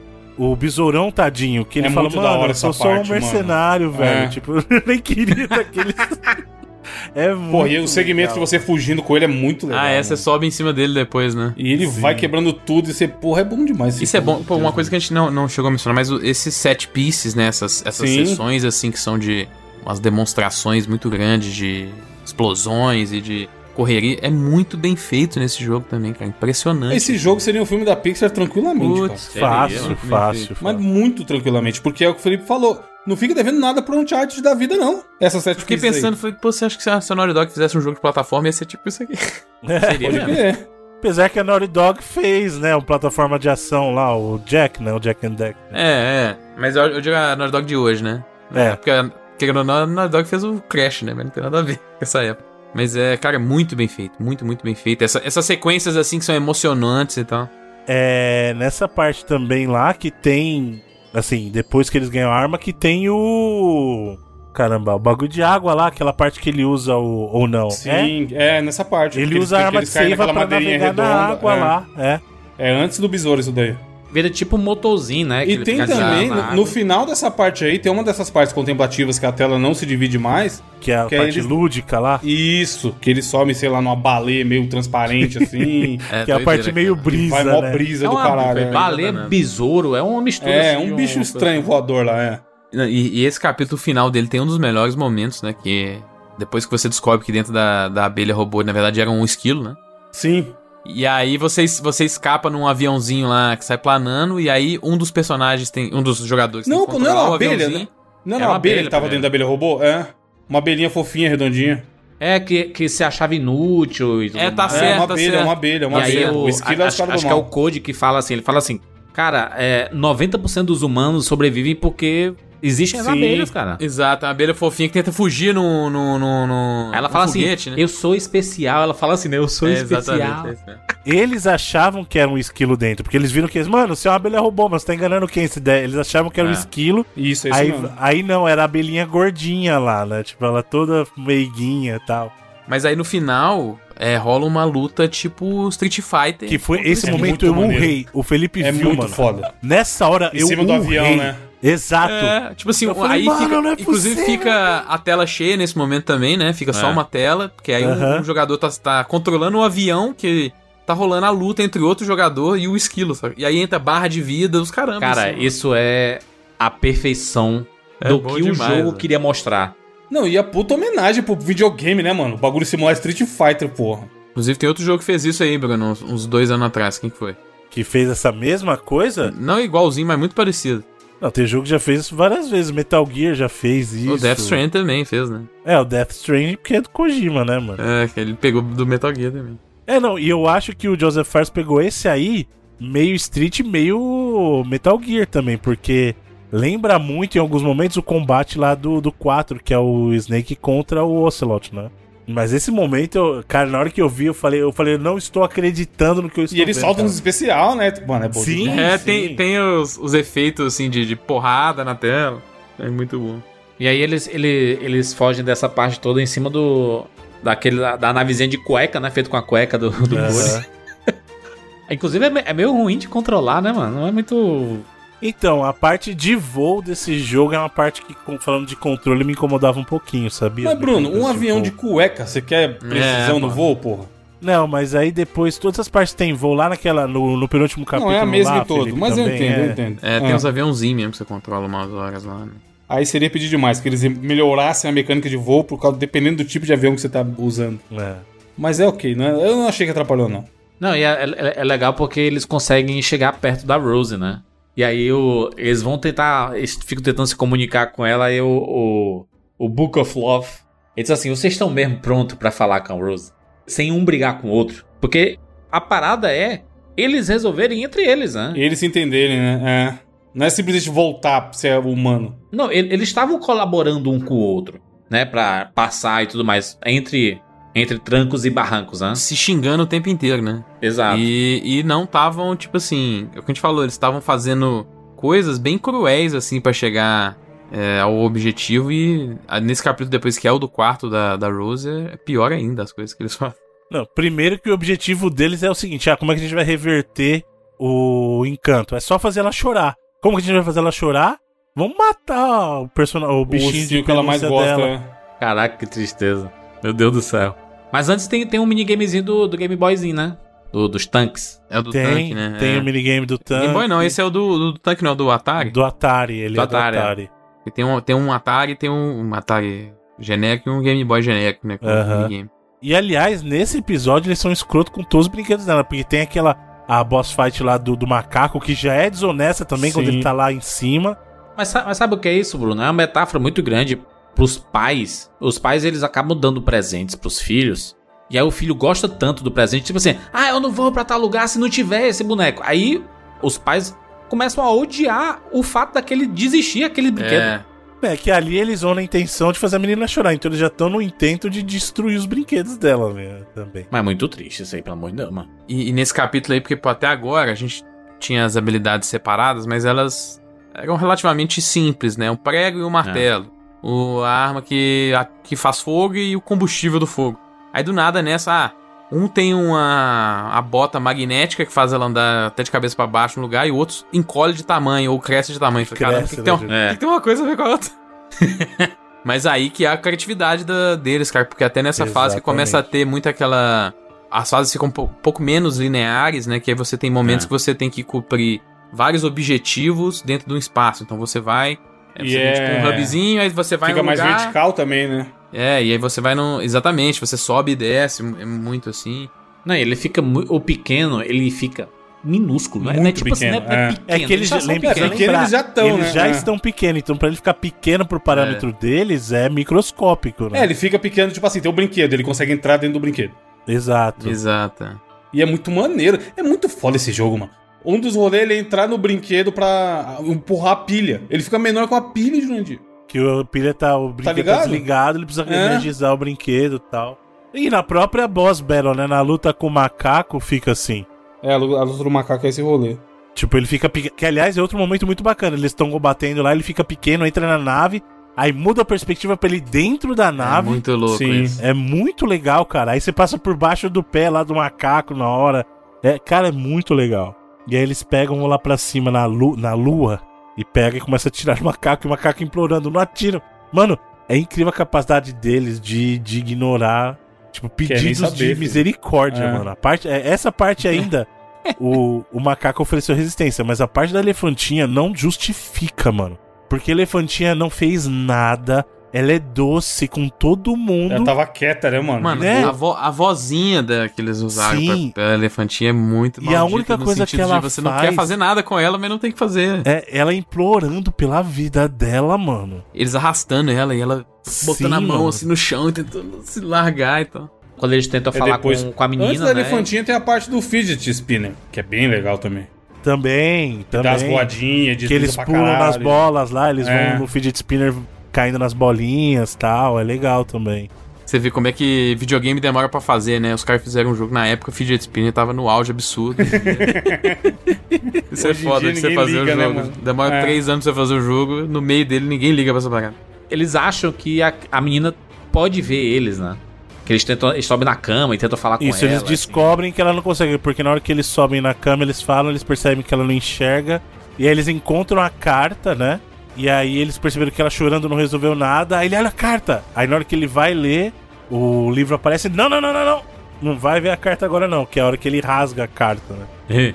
Que é muito escroto esse livro. Eu acho que esse, o quarto da Rose é, é o maior capítulo, não é? Mano, ele é Sim, porque muito ele emenda grande. várias. É, Ele é muito Ele é- grande. Muito, muito, muito grande, cara. eles caem lá pra baixo onde tem os brinquedos, aí depois cai nessa parte que eu falei que tem o fidget spinner, e um monte de bagulho de fruta e tudo mais. É, não, tanto que a gente pulou. Nossa, nessa parte tem a parte de água ainda, que é a batalha com o. O. Caramba, fugiu o nome, mano. O bicho lá, mano. O É polvo depois, pô. é no quarto é depois, dela. É depois. Sim, mas é depois do, do macaco. Isso, é depois do macaco. Aí tem a É que parte tem que, uma eles parte navegam de lá. meio de Não, por isso que eu tô pirata falando. também. O é. capítulo do quarto é gigante. Não, e- mas antes de chegar no elefante, porque o, o que, o que logo antes do elefante, que é o elefantezinho, ele é tipo uma rainha, né? Da. Ele é tipo. É a rainha dos brinquedos. Dos brinquedos, é. É, ela tem um castelinho pro- feito lá com um monte de brinquedo em volta e tudo Exato. mais. Tem. Tem a a parte dos dos brinquedos dinossauros ainda, mano, no quarto, lembra? Então, é, é antes disso que tem a parte do, do Diablo. É isso que eu ia falar, exatamente antes da elefantinha, é quando do nada o jogo vira um diabo. Vira um dungeon crawler, mano. Muito isso, bem cara? feito, que é um, um é mago, né? Exato. E o outro, é um é um- cavaleiro, assim. um cavaleiro, um tanque, personagem tanque, né? E aí eles têm que beijo Dungeon Crawler, cara. É muito foda, porque tem magia e tem cooldown. Mano, como assim, É, e a caralho? perspectiva vira perspectiva de diabo ali, aquela câmera, câmera isométrica, né? O dungeon crawler certinho, os quartinhos. Mano, é muita loucura isso. Isso é loucura, isso é louco. Podia ter um jogo assim que seria bom, tá ligado? É, tipo assim, o Sim. jogo du- durante 20 minutos ele vira um dungeon crawler, e é nunca curto, mais. é uma das partes mais curtas que tem, é essa É. parte do, do Diablo. Nunca Isso mais é eles usam maluquice. isso. Essa é a doideira dos caras. Eles podiam lançar um DLC com aquela mecânica, uma história qualquer de duas horas. Mano, eu comprava fácil, porque é muito bem feito. E é honesto. Tipo o Bowser Fury, assim, o esquema do. Vamos lançar um jogo aí, que é um DLC de um outro jogo. E ele vira um dungeon crawler daquele jeito, sabe? No, no dungeon crawler você só tem, você só vê o- a área do- dos corredores do mapa, né? Tudo fica escuro, né? E é a mesma Sim. coisa, assim. Ele, ele, ele vira esse tipo de jogo é, ele mesmo, efetivamente vira, mano, um Dungeon Crawler por um momento. Com barrinha de vida, barrinha de Especial, é, né? carregamento de machia e tal, tudo. É uma loucura. Esse capítulo do quarto é muito grande, mano. A gente conversando agora, tem muita coisa acontecendo. É, falando em maldade, né? no final da parte do Diablo é quando eles botam fogo na boneca. E uma outra boneca lá, que tá tentando matar eles. É, porque na verdade, assim, os outros brinquedos estão tentando impedir que eles Defender cheguem a- é, na, a na rainha. rainhazinha, que é a, a, a elefantinha, né? Então eles estão o tempo todo tentando proteger elas, né? Tanto que essa hora da boneca, eles estão lá falando assim: não, a gente não é espião, não é nada. Aí o livro fala assim: se você não é, então. Aí eu não lembro o que, que ele fala. Aí eles, hum. Aí tá vendo? Tipo, o livro Eles veem que eles, escrotiza são, eles. é, eles entendem que eles são sim, né? Malditos. Mas qual o rolê do, da, da elefante? Então, ela chega toda boazinha, cumprimenta eles, bem-vindo ao meu reino, não sei o que, bebeu pó. E eles falam, então, né, a gente tá aqui pra te matar. a May fala assim, não, não, não abraça ela não, a gente veio pra matar ela, um bagulho assim, tá ligado? É, porque Aí ele ela fica fica, meio toda sem graça. meiga, Aí ele fala assim: É. não, olha como ela é fofinha, não sei o que, eu não vou conseguir. Mano, e a vozinha fala: Me matar? Você vem me matar? Sim, a voz lazarenta, mano. Mano, é Eu muito amo a Rose. lazareta. assim. Ela mete uma, Rose, mano, eu lembro. Aí eles ficam, então, mas o nosso rolê é te matar. Não tem desculpa aí, mas a gente quer te matar. Aí ela começa a ficar meio, não, não faz isso, não sei o quê. Aí acontece o que o Bruno falou. Eles grudam nela e começam a arrastar e é muito angustiante, mano. Não, eles e o arrancam. pior, ele arranca com a perna dela. Sim, Primeiro, você é- tem que é- apertar o botão que nem louco. Tipo, E ela Quick ainda Event. consegue fugir só sem uma perna. E aí você volta atrás. Mano, é um bagulho muito cruel, assim. É pique. Igual o Bruno falou aí, pior que matar Não, alguém é no Last of Us pior, a cena, a mano, cena do. Trevor sendo, sendo no GTA lá. Não é nada perto disso daí. Não, mano, é bizarro. E aí, tipo assim, você vai arrastando ela só por uma perna. E ela tentando segurar pelo chão, assim, por favor, pelo amor de Deus, me, me mata, sei lá o que. É muito triste, É muito, pesado. triste, né? cara. Porque assim, Nos outros jogos, eu vou dar o exemplo do Last of Us, por mais violento que seja, a outra pessoa pelo menos ela tá reagindo, ela tá te batendo de volta. Ela não tá. A elefantinha não tá fazendo nada. A única coisa que ela tá fazendo é, por favor, não me mata, mano. É porque ela é o brinquedo preferido da menina. E Por eles querem que ela ela é a rainha chore. dos brinquedos, sacou? Porque ela é a mais foda, assim, pra ela. Aí eles arrancam a orelha da elefantinha e a perna. Aí o plano é que ela, ela veja a elefantinha toda fodida, chore de novo, e aí a lágrima dela faça eles voltarem a serem os Tanto humanos. que essa cena é doentia. Que quando ela começa a chorar, os dois vão lá pra cama e começa a ficar todo feliz e banhando Comemorar, as lágrimas é. da menina, mano. É escroto demais isso, velho. É claramente não funciona, né? Óbvio que não. Isso aí é met- nem metade do jogo, eu acho. Eu acho que essa é a metade, não é? É a metade em duração, né? Porque capítulo esse é o terceiro, né? Então. E aí o. Que aí que o, o, o livro do amor lá, o Hakim, ele fala, não, vocês têm que recuperar a conexão entre vocês. Só assim que a gente vai. que eu vou deixar vocês voltarem, assim, né? Porque também é meio foda, né, velho? Às vezes assim, ele tem. Ele, ele só tem uma visão sobre o casamento, né? Ou você É, tipo assim, sempre, vamos ter não. dá que certo ou foda-se. vezes não tem conserto, É. né, mano? É, isso eu acho que o jogo não, não quis nem Não, tocar é nesse o- ponto, mas beleza. Claramente eles acreditam no. né? o- No. Na, na riqueza, na doença, como é? Na tristeza, na. porra. É, não, então não. Aí é que tá. Tanto que o tempo todo eu falava pro Felipe, porque o Joseph Fares não é assim. Não é assim. Quem jogou os outros dois jogos dele, eu jogando, eu falava pro Felipe, eu já, eu já tô vendo onde isso vai terminar e não vai terminar bem. Tanto que o final me surpreendeu justamente por ter terminado bem. E aí depois que eu entendi, quando ele foi receber o prêmio lá, eu percebi que ele tava escrevendo ah, esse jogo, quando ele escreveu o, argumento do jogo, ele tava em outro momento da vida, tanto que ele tava feliz, tenham filhos, é isso aí e tal. Então ele tava realmente num momento que ele tava mais. É, porque acho que a gente não precisa dar spoiler do Brothers e do A Way Out, mas eles não terminam bem. Não, não terminou nada bem. Por isso que eu falei, eu tô vendo onde isso vai terminar, porque o Joseph Fares não tem histórico de terminar os jogos dele em uma nota amigável, sabe? Uma nota feliz. Só que nesse caso, eu percebi o porquê depois, como eu falei, ele citando, eu falei assim, tá, então ele tá num outro momento da vida dele que ele tá acreditando, digamos assim, no amor. Então, no final das contas, meio que é uma história de redenção também pro casal, né? Tipo, tanto que, como o Evandro falou ali, o jogo meio que dá uma virada. Ele começa dark pra caramba. Sim, depois ele vai terminando muito mais feliz, né? É, depois desse momento ele dá uma virada que ele começa a ficar um pouco mais leve. Ele continua tocando nos temas sérios, mas ele fica um pouco mais leve. E aí tem um momento lá do final, que o, as cenas finais, assim, que comigo. Não, já vai pro final, não tem um monte de coisa aí Não, antes. calma, estou falando. Que aí depois ele caminha de uma maneira mais leve. Ainda sério, mas muito mais leve. Eu acho que daqui pra frente não tem nada mais dark do que isso. Eu acho que aqui ah, foi não, nem, nem do perto poço. do que teve, é. É, eu acho que ele quis mostrar isso, né, Bruno? Altos e baixos também. Exato. Porque logo depois desse segmento da elefantinha, ele faz tipo um- uma sessão de terapia de casal com eles dois.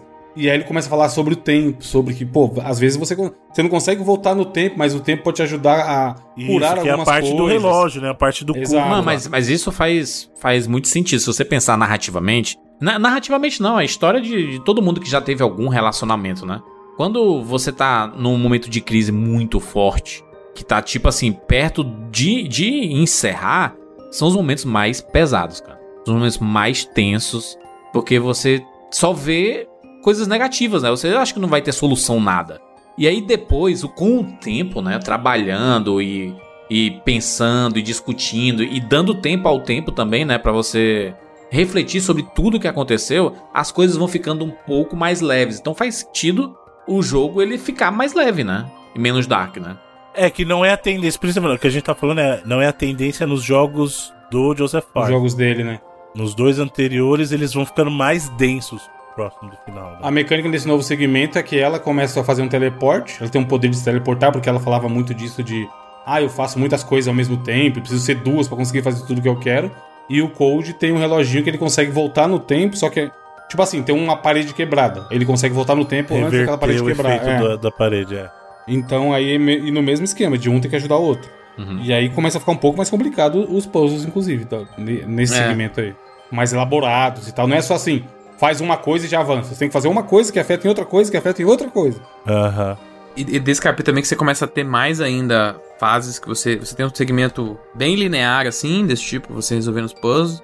Aí do nada você chega num, num lu- numa área bem aberta, assim, geralmente são tipo umas cidadezinhas. É muito maneiro, né, mano? Dentro do relógio é aqueles relógios de. Mas aí é legal também, Felipe, traçar esse paralelo, tipo assim, ele na história ele tá querendo dizer isso, né? Que esse momento de se reconectar, de de entender como o tempo pode te ajudar, é mais complicado. É mais, é mais. Aham. Existe mais etapas, sabe? De, do que você tá passando ali naquele momento. Eu não sei se, é- se o Hakim é exatamente um, um exemplo de Um terapeuta aí, bom? Bom É, exemplo, né? Mas o objetivo é esse, porque assim, É, nessa hora ele rasga isso. a carta, É. aí ele separa em quatro e fala assim: ó, agora pra recuperar vocês vão ter que passar pelas quatro etapas aqui da terapia. Do tempo, Tempo, vocês tem vão achar o- o tempo um pro outro, não sei Tem o quê. a, a parte da atração, né? Que é a hora dos Oh. ímãs. É a hora do imã, é. Isso. É, envolve mecânica. Cada etapa é um segmento gigante de fase e muda a mecânica. Isso. De maneira a parte do imã faz sentido, né? Atração, né? Sim, sim. É, que é o, é o- Acho que é o que vem depois. É, o do, o do, o do imã é dentro daquele. do mundo de gelo lá, não é? Isso, que aí ele, ele pega um imã e ele divide ele em dois pedaços. Isso. E aí, teoricamente, você tem um positivo e um negativo. é um negócio E aí ele fala, né? aí ela É, fala um assim, eu tenho um certeza amarelo. que não é assim que funciona o imã, porque realmente Sim. não é. Se você quebrar um imã em dois, cada um vai virar um, um imã novo. O mesmo imã, né? É. Exato. Todo tipo, pedaço de imã tem os dois polos, né? Não tem como. Mas é um negócio polo. lúdico, né? Você tem que acreditar. Exato, no- Isso, isso. Tanto que eles brincam Não, com mas a brincadeira resolve. É, ela fazia zoeira com isso, resolve. E aí é aquilo, o. Ele, ele brinca muito nesse. Tipo assim, ela é o azul e ele é o vermelho. Aí um atrai o outro, mas um também repele o outro. E aí isso muda no gameplay também. Aham. O rolê dela conseguir puxar algumas coisas e ela conseguir empurrar outras coisas. Esse jogo é muito inteligente, cara, na moral. E outra, dentro do mundo de neve, é a hora que eles introduzem a mecânica de você patinar no gelo também, que é legal É muito pra legal, caralho. mano. Bonito a animação, mano. É. O jeito que eles vão embora. Tem um pedaço lá que ele é abertão, que tem vários minigames, que aí você pode só ficar brincando lá com a mecânica. Isso, é um pedaço Ficar meio mundo aberto ali, né? Você começa a, ter, a passar todas as, todas as vezes por algumas cidadezinhas, assim, que são habitadas por, um, por uns bichos específicos daquela fase, né?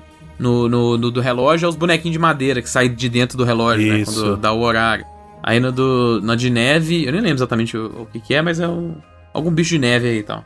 Mas aí ele começa a ter esses momentos que é mais, ah, se você não quiser seguir Avançar, agora, você você pode tem bastante fazer. coisa pra fazer, Você né? pode fazer. Não tem só os minigames, tem uns desafios também. Tem um lá que tem uma torre que é pra você chegar no topo, que é difícil pra caramba, que ela vai. se Vocês conseguiram chegar? Vocês conseguiram chegar? Consegui, consegui. Tanto que tem o troféu, né? Mó legal. Sim. Tem o ativo. Então, assim, é, ele tem esses momentos assim que o jogo abre e deixa. Ah, se você quiser ficar brincando aí, até com a mecânica que eles dão, né? Então, mas é ó que legal. De novo, paralelo com a história. Nessa hora ele tá querendo dizer assim: se diverte aí junto. Faz coisa junto. Vocês não estão nessa dificuldade É, de- porque de esse era o de momento de, voltar eles a ter atração. né? É, exatamente. E outra, essa parte tem a parte da água lá também que eles têm que desviar lá o- a energia, lembra? É, Sim. nessa, é nesse mundo de gelo também. Eu acho que é inclusive nesse, nessa fase que basicamente não tem combate, não tem chefão. É um segmento gigante que é mais contemplação, é. É. Mas fugir dos perigos e fazer os puzzles. Não, ele até. Ele até. Acho que é- essa fase não tem boss, mano. No, Não, é do gelo não. Eu acho que não, acho que é só você. Acho que o segmento final é aquele segmento de esqui gigante, assim, né? Que você. ah, é que você vai. Aí você chega na, ca- na verdade. cabana no final, assim. Mas nessas sessões aí de. É, vocês estão falando que cada, ca- cada fase da, da sessão de terapia é um, um mundo diferente, né? Que é só eles dois, né? É a parada deles dois, não tem a Rose Isso. mais nada. Não. Eles ficam conversando sobre o relacionamento deles, Sim, assim? sim. Eles lembram, por exemplo, esse negócio da, do gelo é porque é uma memória que eles têm juntos. Da lua de mel, eu acho. Eu não né, lembro se é a lua de mel ou se foi quando um pediu o outro em casamento ou alguma coisa assim, mas é. Hum. É uma memória. E essa cabana, que é o final da fase lá, é uma cabana que é uma memória específica. Só que na verdade eles só estão dentro daqueles é, globozinho de neve, tá ligado? Do, aquele, aquela lembrancinha que você. Aham. E ele é, a fase toda é dentro de um globo de neve, assim, e a globo de neve eles compraram exatamente nessa viagem. Nessa assim, viagem dele. então tem tudo a ver com É, isso. são os itens que conectam eles dois, né? Sim, Sim. Tanto, tanto que depois é o jardim, que é o jardim que o, o Cody. É, o sonho Deixou dele ter uma casa trás, com né? jardim. E ele começa a fazer o jardim na casa, todo cuidadoso, ter as flores, as, as paradas, e aí depois ele larga, assim, então. E aí a, a fase é toda dentro desse jardim dele que foi tomada pelas. por umas plantas. Não exatamente venenosas, mas por umas pragas, assim, vamos dizer assim, né? Que aí é uma parte bem legal também, essa, porque aí a mecânica, as habilidades introduzidas aí, a dele é de. A menina tem a foice e ele tem o bagulho lá, o cabeça de, de vinha, né? Ah, é pra crescer, né? Você pula nas plantas e ele continua crescendo as plantas e ela corta as plantas, né? Exato. É- essa daí qual é? Qual é? Da sessão de terapia Esse qual é aí já é o mundo do jardim. É a penúltima fase, eu acho. É depois, é. Não, mas não tinha os nomes, né? Tinha, um- era É o atração. jardim. Ah, não, essa parte aí é tudo na parte do gelo, essas quatro Da terapia, mas eu tô falando. Não tem um Não, rolê da terapia. terapia é atração. aí. Nunca lembrarás. Aflição?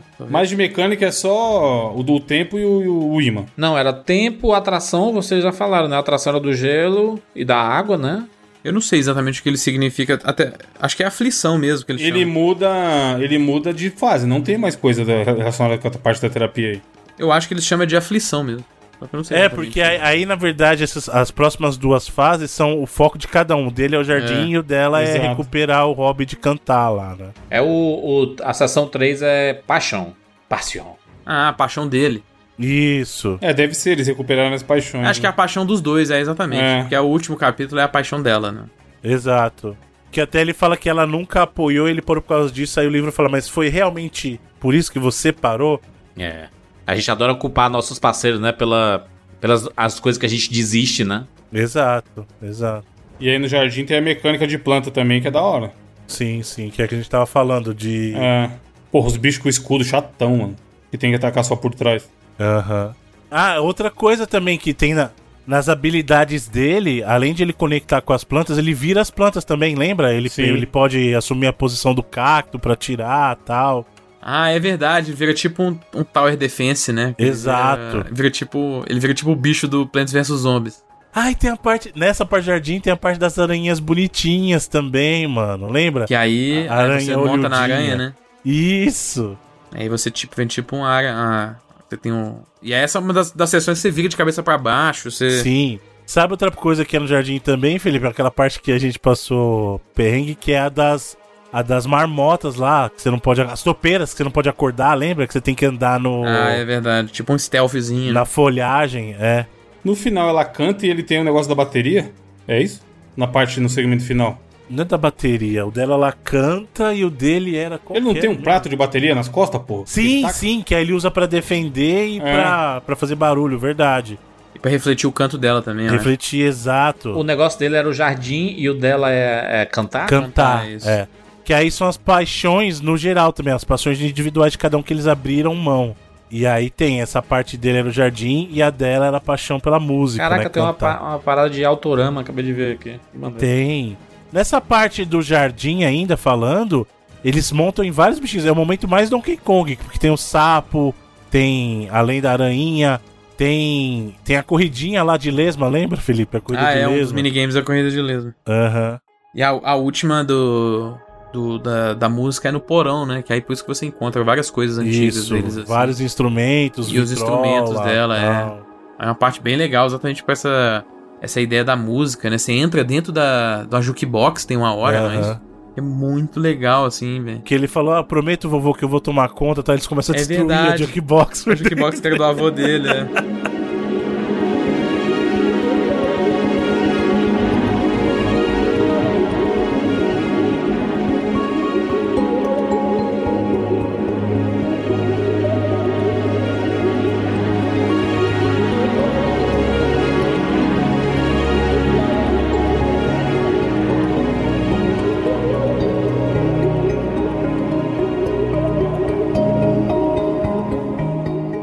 achei animal a ideia de não ter um chefe final, mano.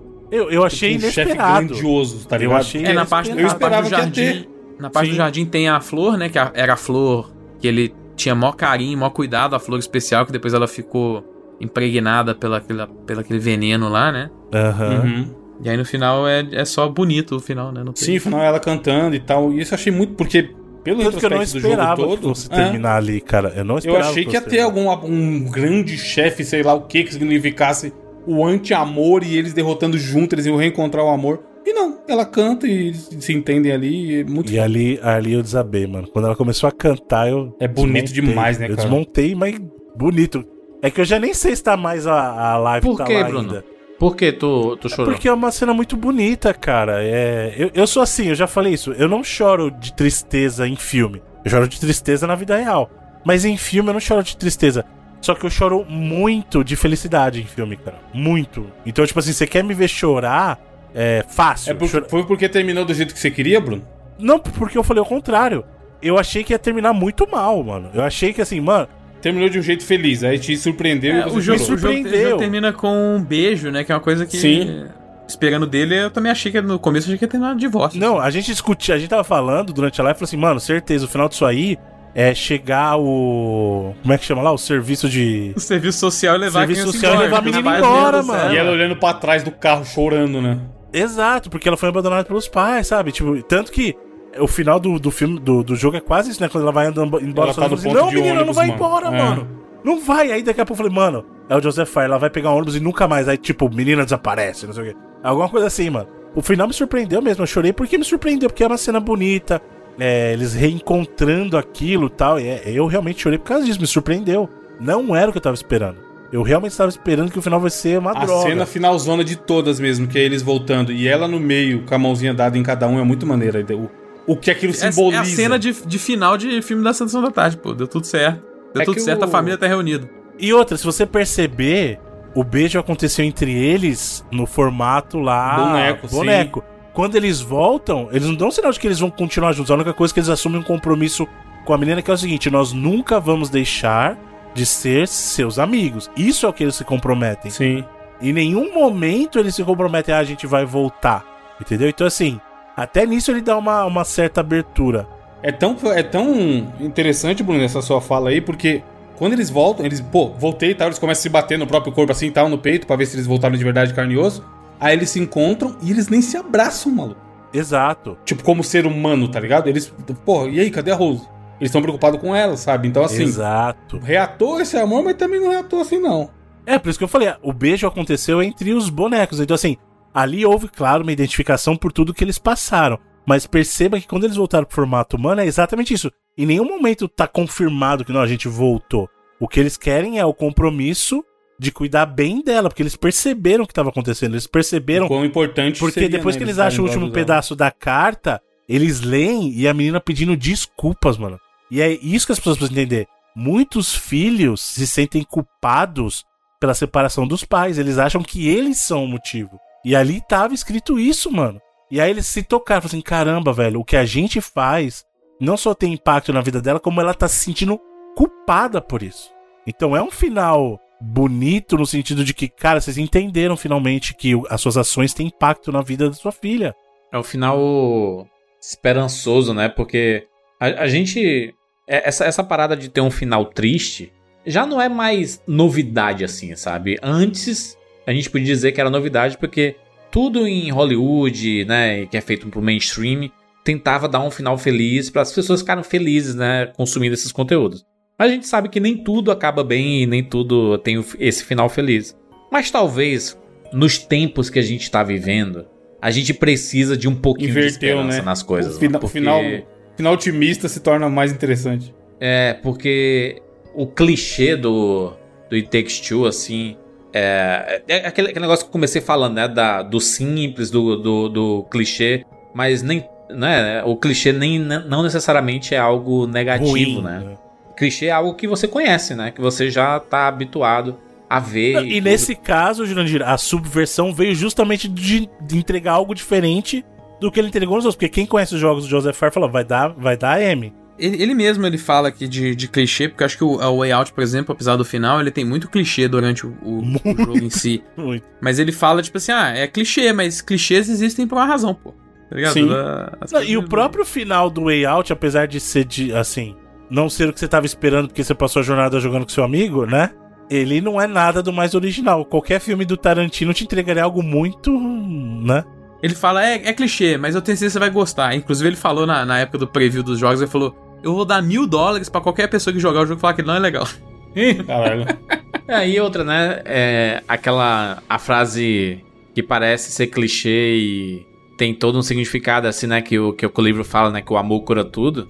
E, e realmente é uma frase poderosa, sabe? Ela pode ser clichê, mas ela é muito poderosa. Tem até a música dos Beatles, né? Aquela. All We Need All Is you Love, need né? is love. né? Mas é que tá. E o amor, nesse sentido, é o amor nas suas diferentes formas. Não é só o amor Exato. romântico entre Exato. homem e mulher, mas é justamente a forma de amor, do amor ao próximo, amor entre pais e filhos, amor entre familiares, amor entre amigos. Então, o amor em suas diferentes formas é algo muito poderoso. É algo que realmente tem essa capacidade de, de curar feridas, né? Então, assim, Não, não só o amor romântico, mas o amor em todas as suas formas, né? Aquele. O, o, ah, vocês lembram, né? Um filme clássico da Sessão da Tarde que é uma babá quase perfeita, né? Aham. Do Robbie Williams. Acho que foi um dos primeiros. no- dos primeiros filmes a falar sobre o assunto divórcio envolvendo crianças, né? E o final dele, cara, é muito emocionante. Porque assim, eles não voltam. O Robbie Williams e a Sally Field, eles não vão ficar juntos. Mas eles passam pras crianças que assim, olha, independente da gente não estar mais juntos, casados, a gente continua amando. Cara, essa mensagem pra criança é, uma- é muito poderosa. É muito importante você simplificar todo o né? discurso complexo sobre divórcio, sobre términos, etc. Pra fazer com que a, a criança sofra menos o possível na separação deles, né? E uma das formas de você fazer com que isso aconteça, de tentar facilitar a nova adaptação da, da- das crianças, né, para um divórcio, é quando os dois, apesar de tudo que aconteceu, eles ainda se respeitam e sabem que um dia, é, aliás, que para sempre eles vão ter que se encontrar se, e, e- ainda vai ter que existir uma, um trabalho em equipe para combinar as coisas. Esse fim de semana é meu, esse fim de semana é teu. Vai ter que ter uma combinação, entendeu? Então pode ser que o jogo, no, no frigir dos ovos, tenha feito uma combinação não para eles se juntarem novamente como marido e mulher, mas assim, deles terem saberem que eles o fruto do amor deles é a, a criança Rose e que eles ainda precisam ter uma admiração pelo outro para continuarem convivendo, né? Porque é, esse- esses casais que se separam brigados, cara, é muito traumático pra criança, brother. E toda vez que eles se encontram, é briga. Não, e deve ficar falando mal pra caralho um do outro pra criança. Sim, deve quê. um, um ficar sabotando o outro, né? É. O jogo, o jogo é otimista, o jogo é otimista.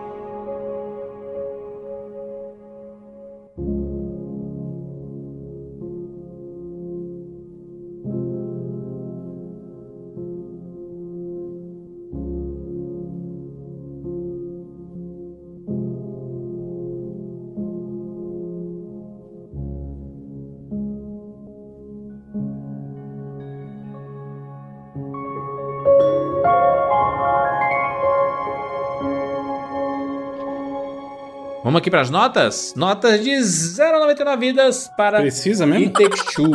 Depois do cast de melhores do ano, a gente vai ter que dar nota? Ah, bom, pra, pra mim é 99 vidas. Não tem. Não, eu acho que pra geral é 99 vidas.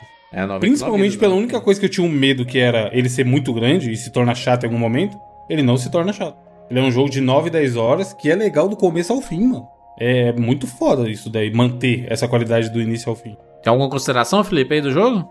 Cara, eu. Se eu pudesse tirar alguma coisa, falar mal, a gente falou só bem. Acho que é o negócio da história que a gente falou. Que eu acho que ele pega uma clichêsada mesmo.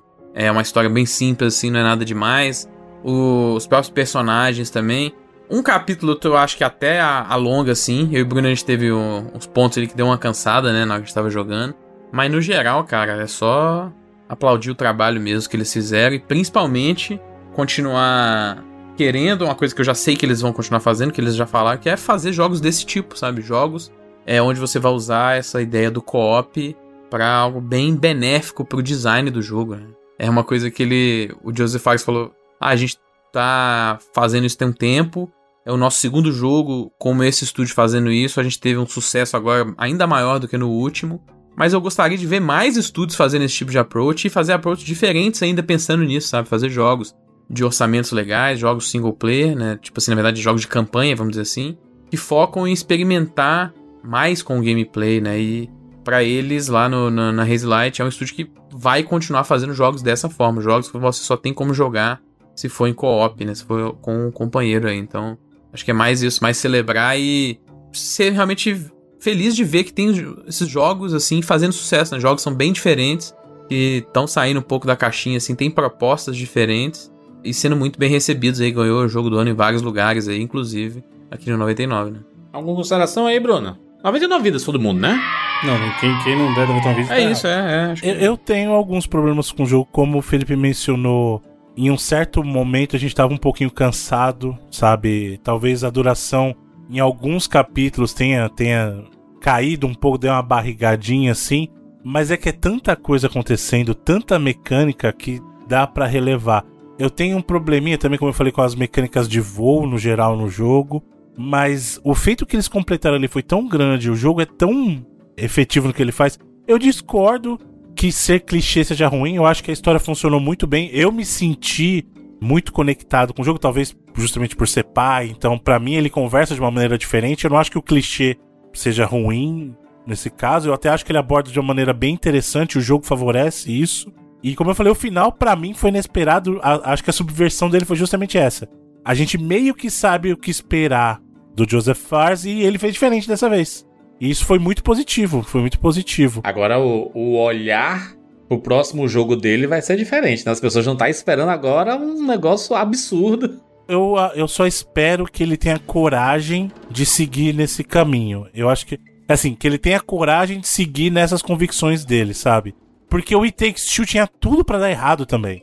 O fato de ele ter ganhado o jogo do ano fala muito pela qualidade do jogo, porque assim, é um jogo que tem, como a gente já mencionou aqui, o próprio ele falou, obrigatoriedade de ter duas pessoas, isso poderia afastar um monte de gente. Só que eu acho que isso é um grande diferencial. Apesar que tem uma coisa legal que eles fazem, né, Bruno? É que acho que é bom mencionar que só uma pessoa precisa ter um jogo para jogar, inclusive. É honestíssimo, assim. sim. Existe uma versão em todas as lojas aí que é a versão de acompanhamento, vamos dizer assim, que aí a pessoa que comprou o jogo, ela só precisa te dar permissão para jogar com ela, mas qualquer um pode baixar ele. Só que pra jogar, uma das duas pessoas tem que ter comprado o jogo, mas é, você pode. Só, só com podia uma ser cópia. mercenário e, é, e falar, compra aí já era. Lança por, por um pouco mais barato. E é um jogo que a gente fala tão mal da EA no, no geral assim.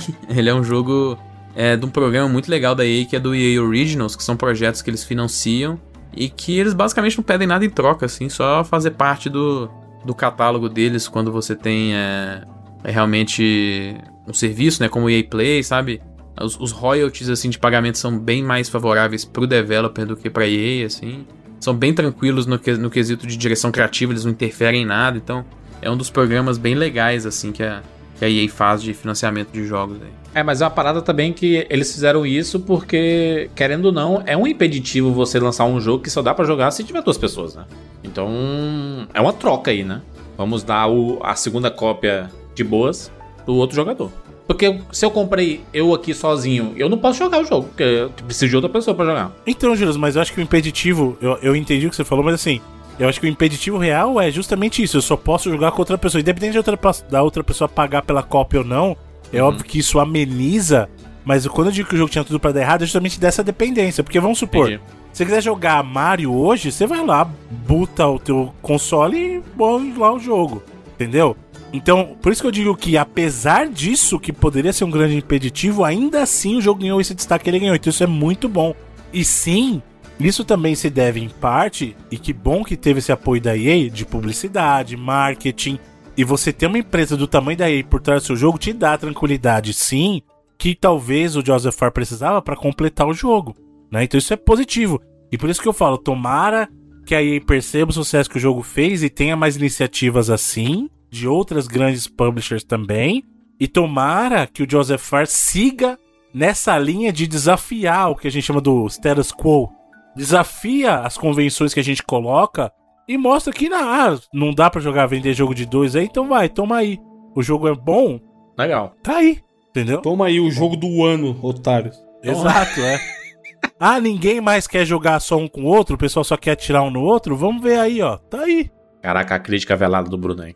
Não, mas. Aliás, não, mas é bom. Zero velada, né? Realmente é. Mostra, né, que a indústria não é só COD. Nada contra o COD, mas. Muito bem, fechamos o primeiro 99 Vidas de 2022. Teremos muitos podcasts esse ano. Lembrar que a gente vai fazer sobre alguns outros jogos que a gente comentou ali no podcast Melhores do Ano, né? Faremos mais à frente. Sem obrigações dessa vez, né? Só Sem obrigações, mas iremos fazer. Ou seja, estamos obrigados. Pela gente mesmo. É, exatamente. Ou o que mas... a gente pode fazer, fica aí a dica. Deixem seus comentários aí se vocês acham que seria viável ou seria interessante. Você não percebe que talvez possa fazer um bem para as pessoas um hiato assim do, do 99 Vidas? Igual foi do episódio do Olha Mega o Bruno, Man? Vagabundo nato. Um aninho assim. Que isso, mano? Tô falando, Bruno. Vai, Bruno. Da onde que surgiu isso aí, caralho? O Nada a ver, acabar vai. no 500, doidão. Eu tô ainda na linha do Evandro aí. Que isso. Depois do 550, episódio 550. bacana desse. 550, 550 não é Estamos aí procurando, então, o quarto membro do 99 É. Vidas. Um abraço, Quarto e Bruno. Quarto e quinto. Fa- O novo Bruno Carvalho? Estamos procurando o novo Bruno 550. Carvalho. Nossa, pior que vai vir um monte. Não fala isso não, mano. Os caras ficam mandando currículo. Eu, eu nesse site aqui cinco anos. Como se alguém fosse ler. Época do BBB começando, você não ia estar interessado em ler, doidão. É, acho que é briga. Briga na TV. Ah, aliás, aí, ó, BBB começando, vocês já estão ligados que o Jurandir, o assunto dele vai ser o BBB de novo, né? Vocês que acompanharam 21 aí. Ótimo. É. demais. Quem não Vai gosta de BBB, demais. Muito bem. Eu tenho, tenho- tenho que concluir esse podcast que a Renesme quer ir ao banheiro. BBB. Toda criança tem que ver o BBB. Fechamos mais um 99 Vidas. Deixe seu comentário no 99vidas.com.br. Inclusive, no último podcast do ano, foi um podcast espetacular de melhores do ano.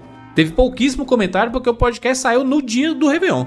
Né? Então, deixe lá seu comentário sobre os melhores jogos de 2021 e comente isso aqui também.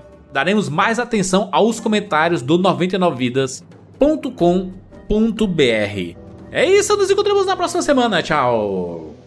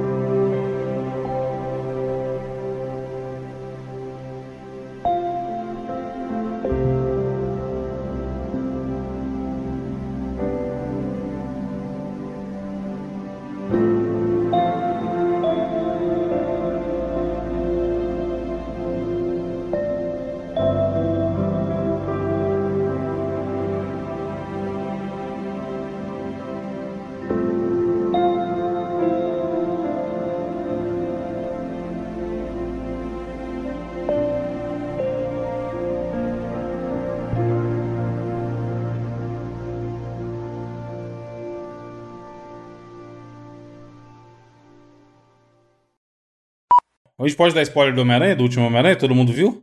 Eu a gente viu, mas eu não sei todo se o mundo pessoal daqui tá se ouvindo. Não, mas a gente Não, avisa. As pessoas, as pessoas sabem. As pessoas Eu tô avisando que a gente vai dar spoiler do Homem-Aranha. Se você não viu o último É. Homem-Aranha, não... eu quero fazer uma pergunta pra vocês. Vocês acharam o final triste?